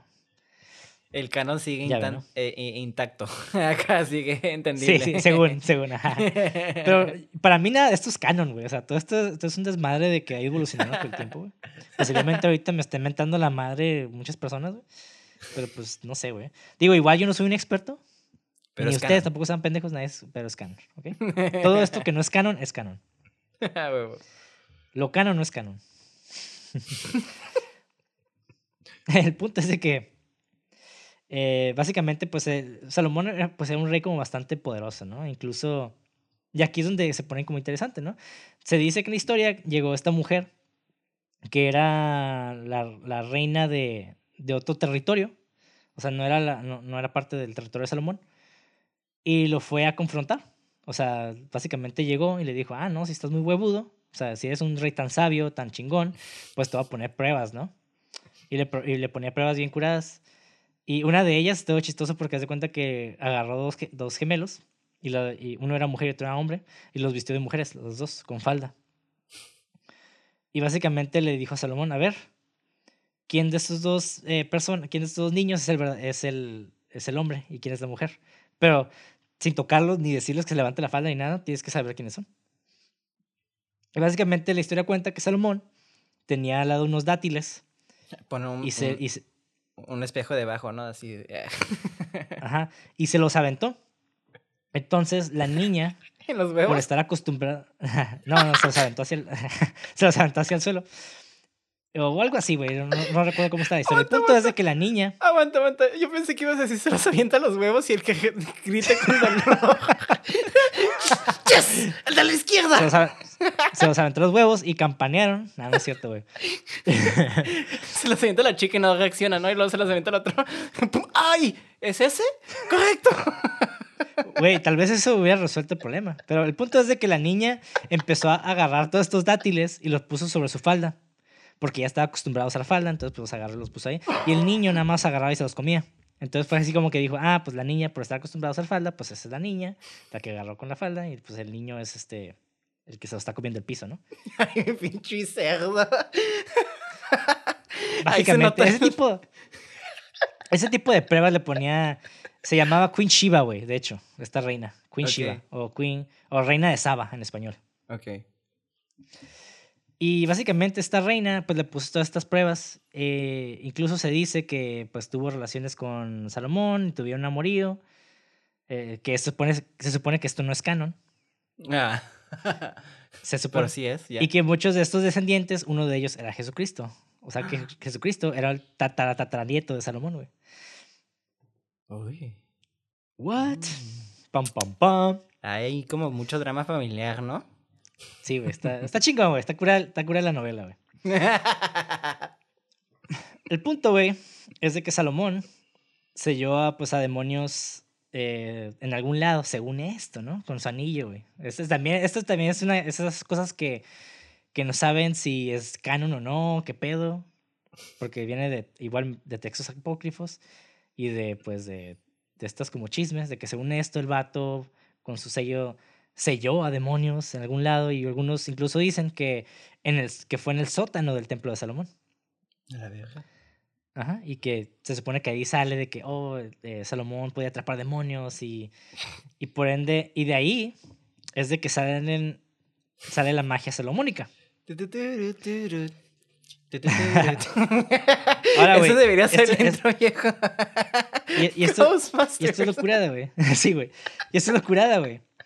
La magia salomónica proviene pues de estos mitos, ¿no? Ajá. Y todos los libros, güey, satánicos, de gremorios, de lo que te imagines, güey, parten de Salomón, güey. Todos, güey. Todos, todos, todos, todos, todos.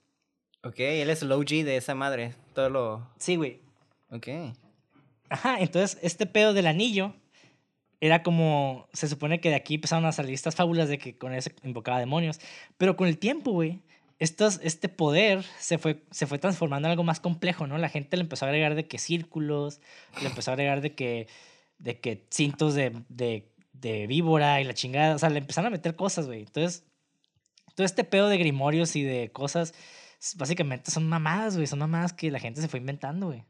Pues Que es lo chistoso, ¿no? Sí, sí, sí. Y esto de los círculos también, Alistair Crowley, y esto es locurada, güey, que eh, pues cuando está, ya ves que la masonería pues también es como este grupo secreto, los masones. Y uno, un grupo de masones básicamente creó este, este grupo de que se llama The Golden Dawn, el amanecer, la orden hermética de la, del amanecer dorado, algo así, güey. Ah, ya sé cuál es. Ya, ya, ya. Ajá, y estos güeyes está chistoso, güey, porque tomaron un chingo de. Se querían ver bien OGs y empezaron a agarrar historias de va- eh, varios escritos de hace un chingo de tiempo, pues, pero de varias este, culturas. Ajá. Y adoptaron como que esta imagen egipcia, porque según esto los Sí. egipcios eran como los más OG, que puro pedo también los egipcios agarraron sus creencias de otras cosas. Que de ahí viene pues, mucho lo de Horus con, con Aleister Ajá. Crowley. Ajá. Ajá, exactamente. Y es, es, el pedo es de que es un popurrí de creencias bien cabronas hasta lo que conocemos ahorita como el, todo lo que viene del judaísmo, cristianismo. O sea, es un, es un desmadre, güey, la neta. Todo es un cagadero, remix. Sí, güey, todo es un remix. Así que la, la gente que se pelea de que no, es que mi creencia es más es la, es la, es la verdadera. No. Mm, no. O sea, si este fue un episodio de anime, güey, la gente está creyendo en, en el capítulo de Navidad, güey. no entiendo tu analogía, pero bueno. O sea, no es la historia verdadera, no es, no es la narrativa principal, es, son narrativas que fueron ahí evolucionando, que la gente le empezó a meter más textos. Aguanta, ¿me estás diciendo Más- que la Navidad no es verdadera? ¿No me va a venir Santa a dejar Y- regalos? A mis 29 quiero- años. Ah, No, no- no quiero, no quiero generar polémica, güey. Ay, ¿cuántos niños están llorando ahorita, no? Ah. Es que, güey, Santa, güey, se viste de rojo y Satán es rojo, güey, y después también, eh, mismo- mismas letras, también es el nacimiento de Jesucristo, pero también es, no sé, güey. Está, está está ¿Sabes? loquito. Está medio rara esa, esa festividad. Creo que estaría bien analizarla a profundidad, güey. Ah, con, En con fin, que me güey. den regalos, viejo, porque ahorita ocupo calcetines y calzones. Ya con eso sí, Sí, feliz. el, punto, el punto es de que todo este pedo de Alistair Crowley, estos güeyes que se vestían de pinches faraones, es puro pedo, puro mame que evolucionó de creencias de, de esta magia salomónica del anillo. Que curiosamente este anillo, pues, refuerza mucho esta idea de la magia caos, que básicamente el poder está- recae en uno y no en una- un objeto. Ujú. Y pues qué curioso, ¿no? Ahorita viendo ya la película, o sea, nos desviamos mucho de la película, ¿no? Pero ya viendo la película, es, vemos que Salomón le pone pruebas a Sofía. O sea, ese güey no, no pasa las pruebas, él se las pone a Sofía. Entonces también como que me quedo, "Ah". Así como, como que, como que se la está regresando, ¿no? A la morra. Y pues Sofía, ah, se me olvidó decir, güey.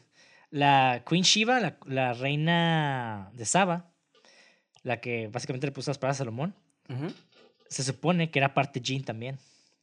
Que era inmortal, güey. Oh, ok. Interesting. Un pequeño dato ahí, güey. Que en muchos textos dicen que no, que si era una persona, una mujer. En- históricamente también se dice que era una mujer. Pero, ajá. Ya sabes cómo son las historias. el punto es de que es. Sí, güey. El punto es de que, pues Sofía también tiene un nombre que eh, pues, viene del griego, que significa también tan, tan, tan, sabiduría.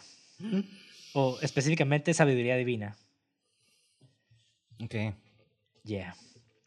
Todo Que curiosamente, sí, güey. Entonces, ajá, como que vemos esta- estos, estos elementos que van, que son extradiegéticos, claro, claro. O sea, no son parte de la narrativa, pero que le dan más sentido a los personajes, güey. Es como, Porque eso como si ya quieres investigar tú, esas pistas que te ayudan a, a llegar a una result- al, al resultado, ¿no? Simón. Y guacha, güey, hay como para los bien locos, güey, que, que se me hace bien chingón, güey, porque eh, Joseph Solomon lo ves fumando casi en todas las partes, ¿no? Bueno, no en todas partes, pero se lo ves fumando varias veces. Sí. Y se ve como esta persona reservada y demás. Y no sé si tú te diste cuenta, güey, pero cuando el vato se estaba muriendo, la morra que estaba en un lugar, en un cuarto oscuro, vio a un ser oscuro sentado fumando, güey. Oh, ¿crees que ya, ya era, pues obviamente era él, ¿no? Esa, esa es la- esa es como la narrativa, porque también está en esta, esta creencia de que tenemos una parte sombra y que se manifiesta según esto en el mundo espiritual. No recuerdo dónde leí esto, la neta, no recuerdo y tal vez est- esté echando mentiras, güey. No sé si lo soñé, güey. No, no es cierto. No, sí lo leí en alguna una parte, güey, porque según esto también hay una, una, una shadow form, una forma de, de sombra que se, se manifiesta en el, en el mundo espiritual. Que no sé por qué exactamente, la neta no, no indagué mucho en eso. Pero como que resuena mucho en esta imagen, güey. O sea, vemos a este güey fumando que nada más se ve así. Esa, esa escena a mí me encantó, güey. No sé si a ti te gustó, güey. No, sí está curada. Sí, y, y regresando a este pedo de Salomón, cuando se muere el vato, es cuando realmente salen los demonios. No sé si te diste cuenta. Bueno, estos seres. No, fíjate que no me di cuenta, ¿eh? Pero sí, o sea, realmente antes de Salomón casi no salen. No sale nada, güey. Sí, cierto, ¿eh? Porque lo- a, lo, a lo mucho que pasaba era este un pájaro chocando al, al- en, en el árbol, digo, en el árbol, en la ventana, una florecita apareciendo, ¿no? A eso te refieres, ¿no? Sí, sí, ya. Sí, exacto. Sí, sí, sí, ya. Sí, cierto, sí, ya, y ya. no y esto como que refuerza un poquito esa idea de... No sé si lo hizo Adrede el director, la neta. Tal vez no. Ajá. Tal vez sí, no sé. Pero se me hizo muy chingón este, este, este punto de inflexión donde el güey se muere y empiezan a salir todos los demonios. Y me quedé, oh, es como el rey Salomón que tenía a los demonios cautivos, o sea, prisioneros, ¿no? No, yo sí creo Es que como- fue a propósito. O sea, ya contando la historia y que era un Ghostbusters. Y, y- no, tiene sentido, sí tiene mucho sentido. No por Sí, algo le y no sé- pondrías eso al nombre y luego pas No. Y si fue sapo, pues. Wow. Sí, digo, no, no, no puedo hablar de mucho de la historia de Salomón en sí, del, del rey, porque pues, es un chingo de historia de, de diferentes textos, diferentes creencias. Y pues, como dije, es como el rey Arturo, ¿no? Es un personaje que raya en lo ficticio y en lo real, porque sí se muestra como una persona real también. O sea, sí existió en teoría este personaje, pero pues lo que hizo también no se sabe si fue ficción o no. Pues, obviamente yo digo que sí, pero pues quién sabe, ¿no? De esas figuras históricas que están mitologi mitologicalizadas. Ah, mit- mitificadas, güey. Ándale. Yo acá. No, me gusta más mi palabra. Sí, suena más verga, suena más complicada y... Suena más pendejo, más- por eso me gusta. Con más color, ¿no? Mitolificadas. Suena más Mauricio. Sí. Y, y viendo este, este camino de Sofía, que para mí yo creo que es la, el personaje más chingón de la película. Bueno, son dos, ¿no? Pero pues es el, es el que más me gustó. Que, re- Sí, lo contrario. que a, mí, a, mí, sí- a mí sí me gustó mucho, güey. A mí, a mí Ok. personalmente. Que, digo, hablar de mejor o peor siempre es subjetivo. Claro, Pero en exacto. este caso, yo lo justifico en el sentido de que, ok, Sofía, pues es un personaje que tiene un secreto, ¿no? Ujú. que básicamente su hijo se murió. Y básicamente este secreto como que lo va revelando poco a poco. O sea, al principio ella lo dice porque que lo hace por amor. Que es Por un mentira. amor, ¿no? Y después es, ajá, es mentira. Bueno, Después- mi mentira. Ajá, es, es una falacia, porque no es completamente mentira. Exacto. Y el, el punto es de que ella después ya, no, pues lo, la neta lo estoy haciendo por mi hijo que se murió. Ok, pues lo estamos haciendo por tu hijo. ¿Que ¿Quieres comunicarte con tu hijo? No, que Simón, ok. Y después de que no, es- ¿sabes qué? Pues la neta no lo hago para comunicarme con mi hijo, lo hago para vengarme. Y es como que, ok, o sea, ya hicimos todo el ritual y nos ha parecido tu ángel porque obviamente no estás siendo honesta, no estás siendo honesta contigo misma. Y no es honesta en el sentido virtuoso, simplemente lo que estás pidiendo no existe. Entonces, por ende, no, no está ese llamado. Y lo que tienes que ser completamente honesto, pues habla por el, el pedo de purificación a través de todo este ritual. Entonces, pues ya, ¿no? Ya es, es honesta y no, la neta lo estoy haciendo por venganza. Y ahí es cuando el vato dice, ah, ok, lo- no estoy buscando de ti es, los virtudes, estoy buscando, pues, el, el drive, ¿no? Que es el, lo que te motiva, lo que te impulsa a. Porque es el motivante lo que realmente manifiesta la magia. Magia caos. y este. Y ya, pues tenemos esta, este punto de inflexión donde ella ya es honesta consigo misma, de que lo está haciendo por venganza para chingarse a los güeyes que, que curiosamente también sacrificaron a su hijo en un ritual. Es la, es la ironía, ¿no? Ujú. Eso, fíjate que por eso no me gustó mucho el personaje. Perdón. Que fue que me dijo, todo me lo dijo ella, ¿sabes cómo? Y yo sé que estábamos encerrados en una, en una esta, pero me hubiera gustado ver como flashbacks, well, o quizás tal vez si no tienes presupuesto de flashbacks, como no sé, más este, eh, visiones, ¿no? O que jugaran con su locura. Y tal vez esto ya es como eh, exigencia mía, Netpeak, yo, yo creo que sí. Pero siento que me hubiera gustado más indagar eh, en ella, la verdad. Entiendo la motivación y sí me gusta, pero que me hayan dicho que nomás haya sido... ah, se me hizo como que... Como que... Como que, se sacó- como que era conveniente, ¿sabes? Como en lugar de que se sintiera como Ujú. ganado. No sé si me explico. Sí, sí, sí. Entonces, eso fue como que... ah, No sé, ella no me latió mucho. Me gustó más el otro personaje por lo mismo. Ok. Y digo, entiendo, pero yo no estoy de acuerdo contigo. Claro. A mí sí me encantó que no hubiera flashbacks. Entonces, a mí sí me gustó eso. Que yo, yo no estoy en contra de que expliquen con el diálogo, pero yo no siento que lo explicó, más bien como que lo, lo, lo exhibió, que no se me hace mal. Una cosa es de que explique desde el principio de que no, estoy haciendo esto por esto y por lo otro y así. Más bien, Ajá. es como, creo que es un dispositivo que sí funciona a, a mi, en mi punto de vista porque le pregunta al otro güey. Y es necesario esa pregunta porque es parte del ritual. Entonces, para mí no está mal, pero entiendo por qué no te gusta. Que también está bien que no te guste, o sea, no hay, no hay pedo. Ujú.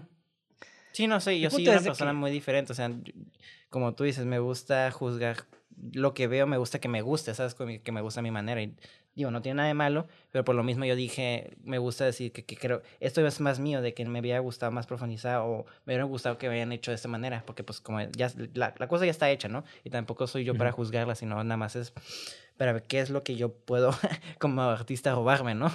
Esa es mi intención cada vez que yo veo una película, ¿no? Sí, sí, sí. A huevo. Y bueno, el punto es de que Sofía pues tiene este punto de inflexión donde ya por fin este, es honesta consigo misma. Y curiosamente, pues el ángel, de el ángel guardián ahora sí que castiga a, a Salmón. Ahora sí que le clava el cuchillo, ¿no? A través del cuerpo. Que eso, eso sí me gustó bastante a mí. A mí sí me gustó también. De que, que me gustó que no pareciera el ángel y lo, lo- y lo acuchillara desde que se manifestó por medio del ritual. O sea, como realmente. Ajá. Que es realmente como se manifiesta mucho las creencias de las personas, ¿no? De que, Sí. no, es que pasó esto y Dios hizo que pasara, ¿no? O sea, realmente no bajó Dios y les dio las llaves, ¿no?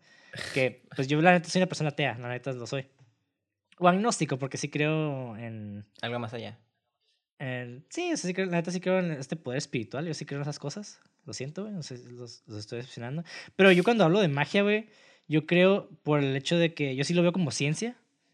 Porque la ciencia, no, nosotros no comprendemos 100% de la ciencia. La- no lo comprendemos porque voy a tomar como ejemplo, pues ahora sí que la física cuántica, ¿no? O sea, entendemos que funciona, pero no entendemos por qué funciona. Porque funciona de una manera diferente a la física eh, común, como entre comillas. Oh, es que no sabes, viejo. Por eso la NASA nos está mintiendo, viejo. Por eso no funciona. es justificación todo, güey. Todo está controlado, viejo. No, es un todo güey. Por eso, eso, eso, eso- me da chiste. Una tangente pequeña así que me acusa. Porque, con, por ejemplo, la ciencia no sabemos cómo funciona. Y ya con eso, las teorías, teorías. ¡Ah! Eh, ¿Ya ves? Aquí eh, tratan por algo no funciona. No nos quieren decir por qué funciona, porque no quieren ocultar cosas, ¿sabes cómo es? Como, ah. Sí, es que la, con- la conspiración sobrevalora eh, pequeñas variables que no tienen, que realmente son muy pequeñas y a comparación de, de todo el panorama, ¿no? Exacto. Entonces, esta sobrevaloración de esas pequeñas variables, pues no, realmente no, te dan conclusiones completamente sesgadas. Y esas, esas que se llaman conspiraciones, ¿no? Sí.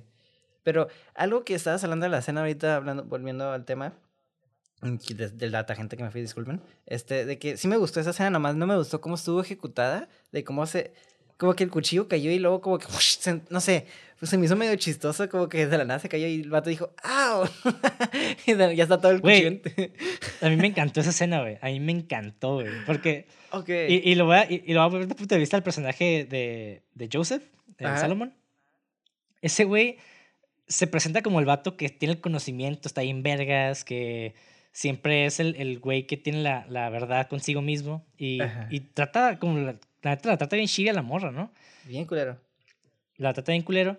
Y realmente hasta ese güey dice que no, no existe tal cosa como el sex magic, que básicamente es una burla también a Aleister Crowley, ¿no? Pero igual, de, de cierta manera, lo hace, hace que ella se desvista y se masturbe enfrente de ella para liberar esa tensión sexual. Que la neta era completamente necesario, lo pudo haber hecho sin que ella estuviera, hiciera esas cosas. Es nada más por Pero- control y poder. Ajá, sí, es control poder, güey. Y el vato lo hizo también como, como una especie de venganza, ¿no? A, a, pues a esta, a esta imagen de la mujer tal vez que tiene en su cabeza, no lo sé. Pero, güey, está bien perro esa escena porque grita como niñito, güey. Cuando se clava esa madre, como, ¡ah! No sé, está muy chistoso, güey. y me quedé, güey, bravo. Así como, qué chingón. Como que se ve la vulnerabilidad de ese personaje. Y luego se me hizo muy chingón esta parte de que, pues descubres que el güey tiene corazón, ¿no? De cuando está en la cama, que el vato se está muriendo. Y la morra empieza a hablar y el vato empieza a hablar de su hermana. Y como que se pone en un, en un estado bien deep, como ya el vato contactando su mortalidad, ¿no? Y no sé, güey, me, me pareció, esa escena se me, se me hizo muy, muy, muy bonita. Y se hizo que elevaron muy bien a ese personaje. Y pues Sofía también, ¿no? Tiene esta... se- de- desde el principio se, se forma como muy incrédula a todo este pedo del esoterismo, pero igual lo intenta, que se me hace como muy, muy humano también. Interesante. De ajá. que Ajá, como la gente que dice, no, yo no creo en los fantasmas, pero tampoco se quedaría solo en un cementerio, ¿no? O sea, como... Digo, no, tampoco tienes por qué quedar solo en un cementerio para, para no creer en fantasmas, pero el punto es de que gente dice, no, es que yo no creo en fantasmas, pero tampoco le busco. Ese Ah, soy pues yo. Bueno, ¿no? Ese soy yo. Ajá, sí, sí, a huevo. Es como que... Güey, Es- pues es es, la como parte te dije, safe. ¿para qué le juegas al verga, güey? O sea, play it safe, viejo. O sea, nadie tiene la razón. Yo no voy a saber si tal vez, maybe, who knows. No quiero ser la primera víctima que, que, lo atacó un fantasma, ¿no? Si no quieres ser el primer pendejo que dice, los carros no no existen y ahí le... Te pasas la autopista y te atropellan, ¿no? Exactamente, güey. Eh, Ir como el primer hombre en la historia fue... Mauricio fue el primer hombre asesinado por un fantasma en un cementerio. ¡Damn it! Sí. Vamos a, vamos a negar la existencia de la magia desde la comodidad, en nuestras palabras y en nuestro Casa. mundo conocido, güey. Exacto. ¡Eso! Pinche joto, cobarde. Ah, sí, no es cierto. Solo los viernes. Es cierto. es cierto. Bueno. El punto es Como de hombre. que ahora. Sofía pues ya tiene esta realización, ¿no? De que llega al final y que por fin... e- Esa parte a mí me gustó mucho, de que sale de la casa por donde se muere este güey, como que todavía un poco incrédula y básicamente es que está como una especie de purgatorio, mundo espiritual extraño. Tipo como loop, ¿no? Ajá, que es una especie de purgatorio porque está ahí para purgar todo este desmadre, ¿no? Ujú. que tiene dentro de ella para realmente tener este acceso al ángel, al ángel de la guardia. Y no sé, me, me, me encantó ese, como ese, ese trip, como está medio contemplativo, pero pues ves que está caminando, no pasa nadie, llega a la casa y como que la morra dice, ah, por fin espero que haya alguien adentro y pues no hay nadie adentro, Ujú. o sea, es la misma casa. Y Es está curada cura. porque vemos, ajá, y vemos el cuerpo de, eh, de, de Salomón, que no estaba que no estaba ya en la cama, que estaba en el pasillo. Y después se ve arrastrado por uno de estos seres. ¿No? Y después también la morra le empieza a hablar con su con un, un, un ser que es aparentemente su hijo.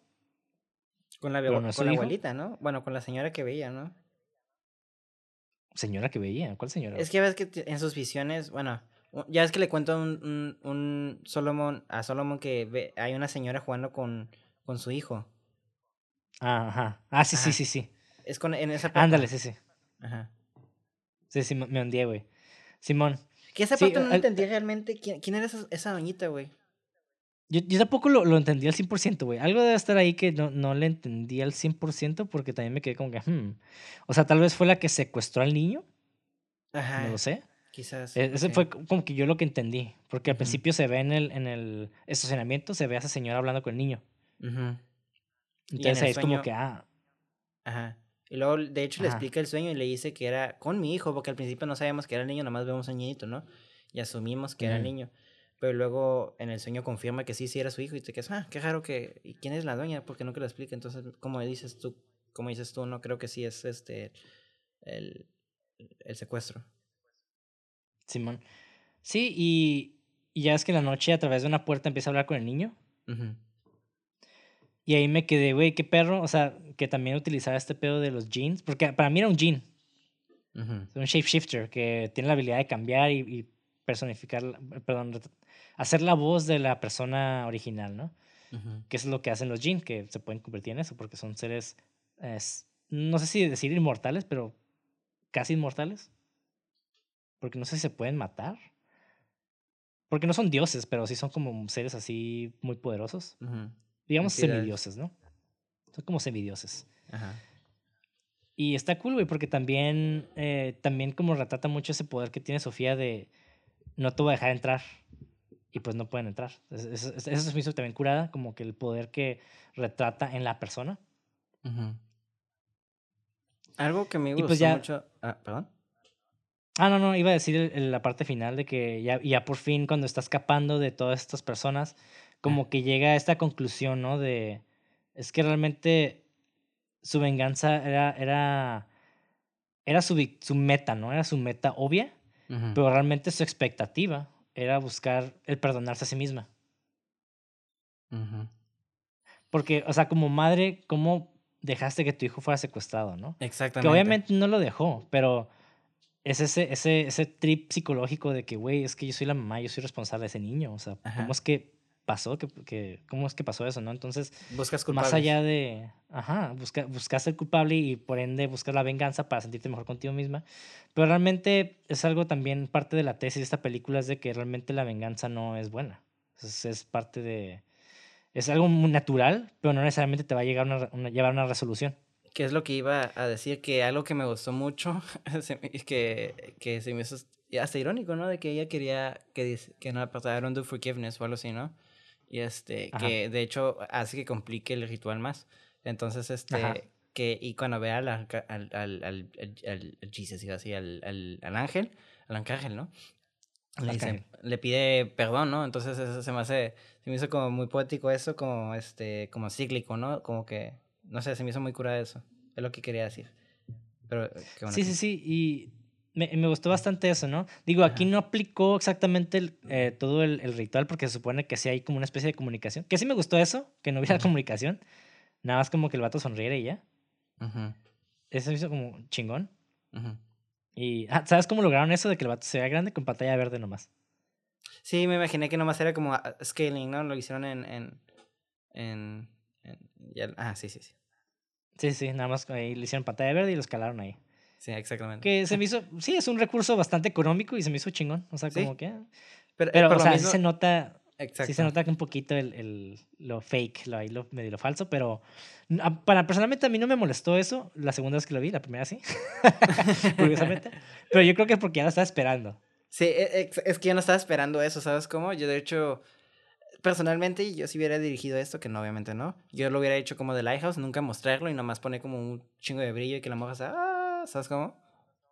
Sí, y curiosamente, ah, el otro día que estaba oyendo el podcast de, de esto, eh, estos güeyes tienen como también esta visión que no son, son fans del horror, pero también les gusta, o sea, porque les gusta ver la resolución, o sea, ellos quieren ver lo que, lo que esperan. Mm, A diferencia de Lighthouse, que les gustó mucho Lighthouse, pero no les gustó que no vean lo, lo que pasaba ahí. Ah, ok. Y, pero es esa diferencia de tú y yo, ¿no? De que no- a, a mí no me importa esa ambigüedad, Ajá. Pero personalmente la prefiero, pero no me molesta verla. O sea, ver qué está ahí atrás. Sí, a mí tampoco me molesta, fíjate, nomás cuando no hay mucho budget es cuando me molesta. Porque te que- Sí, es que, es, e- e- es sí, que rompe un poco la diégesis, ¿no? Exacto, entonces este yo valoro mucho más este mantener eso y mantenerte, por eso me fascina mucho Robert Eggers, porque ese vato nunca rompe esa chingadera, ¿sabes cómo? Ni bueno, dentro de su universo, ¿no? Entonces, este y aquí estuvo curada todo eso y no estoy diciendo que la rompe porque la película nunca dijo que no lo iba a mostrar, de hecho la película de, entre menos ambigua empezó a dejar de ser, es cuando yo empecé a dejarle gustar por lo mismo que había dicho mis expectativas, pero eh, la película te la canta que sí te vamos a mostrar y ahí y está curada que sí lo hayan mostrado. De hecho está curada como tú dices porque te- el, el vato como tú dices no siempre no se tiene que mostrar. En mi caso a mí personalmente me gusta más la ambigüedad pero pues también aprecio que sí está curada ver eso nomás ahí es el, el efecto fue como mm, bueno X pero está curada ver que tampoco era un, un, un- cuando dije que se sintió eh, como muy este religioso fue porque el forgive me, ¿no? Como lo dijo, no por el, el ángel, sino porque está curada. De hecho, yo al principio pensé que era Horus, este, por una imagen que tengo de, de él en un juego. Entonces dije, ah, se parece un chingo, por la tipo espátula que tenía o no sé qué era. Y dije, ah, es él, Ajá. pero ya luego me quedé, no, es que están hablando de su arcángel. Entonces, bueno, quizás, pero no sé, pero yo me quedé, ah, mira qué curada que tuviera como, como un porque lo vi como medio pájaro el tipo, no necesariamente muy pájaro, pero no sé, como que tenía aspecto pajarón. Pues es que también lo, lo tomó mucho la imagen de la cultura celta Ujú. y de, de Klimt, o ah, siempre se se olvida su nombre, pero de este artista. Y pues por eso el, el vato pues, se ve así. Sí, y está cool, está cool. Ajá, está, está muy cool. O sea, realmente, la primera vez que la vi, como que, pues estás acostumbrado a venir estas narrativas, pues, que con perspectivas cristianas. Y dije, ah, típico, es ah, si se ve el ángel es como muy, no sé, lo sentí como propaganda cristiana al principio. Ujú. Y esta segunda vez que la vi, ya como que vi más cosas, ya como que, pues ya leyendo todo este desmadre que me puse, me di la tarea de hacer, que la neta no lo leí porque lo vi en un lugar, o sea, yo, a mí me encanta leer muchas cosas. Ujú. Eh, digo, obviamente no me aventé todos los libros porque qué hueva, son demasiados. Y la neta no vivo para leer el- para el podcast, la neta. O sea, sí Tengo- leo... Tienes vida, dices. Sí, tengo vida. O sea, no, no- me tomaría, o sea, pichis más de mil, miles de páginas, ¿no? Pero, o sea, en este caso sí me puse a leer varias cosas del Rey Salomón, por ejemplo, me puse a leer do- un, par de text, de un par de textos que vienen de dos libros de que tienen que ver con el, el Abramalín. Abra, Abramalín, Simón. Que es la, este, este, este, ah, fuck, me está yendo la onda, güey. Este ritual, la palabra se me olvidó, güey. Del ritual. Y eso, o sea, sí me puse a leer esas cosas y se me hizo muy interesante, o sea, se me hizo muy chingón y pues y me puse también a oír otros podcasts de como pues históricos, que ya Ujú. con, con, con doctores y profesores que hablan de, de este pedo y como que aprendí mucho de ellos también, entonces me quedé como que, ah, o sea, qué loco, ¿no? De ver toda esta, pues estas combinaciones de cosas que est- está muy interesante porque te pone en perspectiva un chingo de, de pues de creencias, güey. Sí, O sea, para, te das cuenta de que nada es canon ya, güey. todo es Y canon to- y nada es canon. exacto, que todo es muy similar, que todo es como, nomás tienes que buscarle el, el ritmo y vas a encontrarlo, ¿sabes cómo? No sé si tiene sentido Ajá. lo que dije, pero pues, como digo, ¿no? Este, de una historia salen cuántas historias, ¿sabes cómo? Nada más es cuestión de darle esa perspectiva y darle un, es un pequeño giro que hace que cambie un chingo la negativa, pero si la empiezas a examinar, te vas a quedar que en el primer acto va a pasar esto, en el segundo acto va a pasar esto, y en el tercer acto va a pasar esto, aunque no uses el, eh, la estructura de, de Seafloid o lo que sea, siempre va a haber algo que conecte todo, ¿sabes cómo? Ujú, Sí. Y ya hablando un poquito más extradigéticamente, güey. Me gustó. mm, eh, voy a hablar un poquito del horror moderno en ese sentido, porque es muy común ver jumpscares. Básicamente, un jumpscare que son estas escenas formulistas donde básicamente hay un seguimiento del personaje y por medio del diseño sonoro nos lleva a este lugar callado donde de repente se interrumpe por una sorpresa, ¿no? Acompañada por un sonido muy fuerte o agudo. Es como típica persona caminando por el pasillo oscuro, se pone en silencio y de la nada sale el gato brincando y sale un sonido así, ¡yam! y como que te espantas. Y después de eso, pues llega, eh, para la audiencia llega el release, ¿no? Que es la liberación de esta tensión. Y pues ya como que la gente se ríe o, o no sé, ya causa una especie de alivio, ¿no? Ujú. Y en cambio, Dark Song no, no busca esto. Y eso es lo que me gustó mucho. Que no quiere asustar con estos tropos, como que son muy comunes, sino crea una tensión eh, más tipo suspenso a lo largo de la película. Ajá, atmosférica y no, y no hay ninguna especie de liberación. Y es algo muy común que estamos viendo ya en esta, en esta década, ¿no? De estas nuevas películas de terror. Pues ya hablamos, ¿no? De, de Hereditary, de The Lighthouse, y pues de. Digo, no hemos hablado de Midsommar, tampoco de. ¿Cuál es otra película de. de A24? Ah, The Black, Black Coat Daughter. Black No Coat sé, ni Daughter, la he visto. Sí, es con, es con la morrita esta de. de Sabrina, creo. Ah, ok. Mm, interesante. Ujú. Está curadilla, la neta sí, ah, no, no fue mi favorita para nada, pero está cool. Y pues también tenemos películas como Daniel is in Real. Y pues ya como que están buscando más este tipo de narrativas que a mí personalmente me gustan bastante. Y creo que podemos explorar cosas más allá del, del típico jumpscare de, de montaña rusa. Y no sé, güey. Personalmente yo disfruté un chingo esta película. Me gustó cómo está hecha, me gustaron los personajes, personalmente. Me gustó. Me gustó todo, güey. Se siente bastante fuera de lo común, güey. Ok. Eh, ya para cerrar, me imagino, este, ¿sí? ¿Ok? Ah, no, te pregunto. Sí, sí, sí. Es que no ah, sí, sí, sí. Ah, ok. Yo dije, ah, ok. que Pensé ya no que sabía nada si estás confirmando. Sí, No, no, perdón. pero- Bien pendejo, no preguntaba. Ok, ya para cerrar, digo, este. La verdad sí, digo, fue una experiencia muy rara porque eh, en papel es como que es todo lo que me gusta a mí, ¿no? Eh, Personajes eh, fucked up, este. La venganza a mí me fascina mucho, este.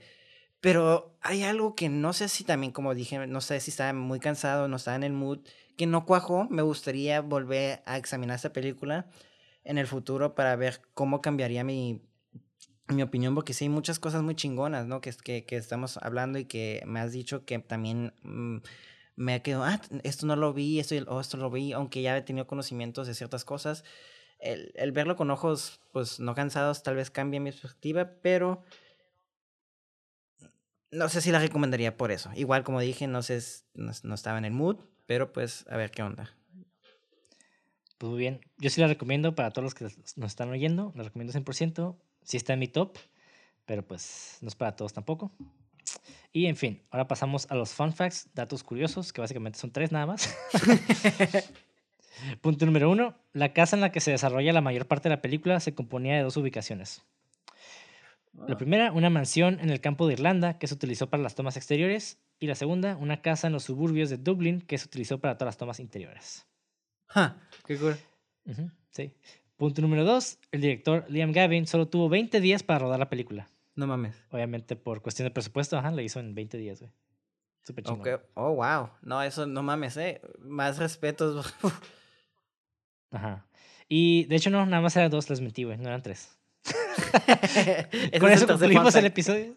Sí, el tercer fun fact es de que no tengo tercer fun fact y que los demás ya se los dije anteriormente. Así que espero hayan disfrutado la película si es que la vieron. Si no la vieron, pues no sé por qué están oyendo el podcast, pero igual les agradecemos que lo vieran. Y pues manténganse al tanto de las nuevas películas que vamos a estar sacando. Ya casi llegamos al final de esta temporada. Sí, güey. Nos, estaba checando y creo que nos cerca, quedan como ocho. Mm, No, ocho no, es que a menos, ¿no? Queda todo diciembre y ya. Sí, pues ya son cuatro semanas. güey. No mames. ¿Neta? Sí, güey. Ay, güey. Pensé que, que- No, yo sé, es que la otra vez. Creo que Robocop era exactamente la mitad, si no me equivoco. Y lo dije. Ay, no, güey, qué rápido pasó, ¿no? Qué loco. Bueno, el punto, hagan ustedes sus análisis de esta película, saquen sus conclusiones, díganos qué les pareció en los comentarios. Igual si disfrutaron el episodio, pues nos dicen, le dan like, se suscriben a nuestro canal. Igual nos pueden encontrar en redes sociales como cine666.mpg. En, a mí me pueden encontrar como Monty de André. Igual el resto de mi- mis otras cuentas las voy a dejar en la descripción. Y a ti, Mauricio, ¿cómo te podemos encontrar? A mí me pueden encontrar como Levago en guion bajo, guion bajo al final y en Instagram. Ajá. Y. Exactamente. Perfecto. Igual, les vamos, ahí les vamos a dejar un link de donaciones en caso de que nos quieran apoyar. Y si no, pues también está bien, hay pedo. Igual lo hacemos por amor al arte, amor al cine y amor a también andar mamando. Nos encanta andar mamando datos de películas y analizar películas. A huevo. Pero ya saben, nunca se construyeron templos ni esculturas para críticos. Así que esto lo hacemos nada más por diversión. Amén. En fin, en fin. hagan películas, hagan cine. Nosotros también vamos a estar haciendo en el futuro. Ya tengo planes para dos cortometrajes y estoy escribiendo mi largometraje, mi primer largometraje. Que no sé si ya puede desarrollar pronto porque antes se ve complicado. Pero bueno, igual ahí nos siguen. Muchas gracias por poner atención y alabado sea Felipe Negro. Horns up, vean películas.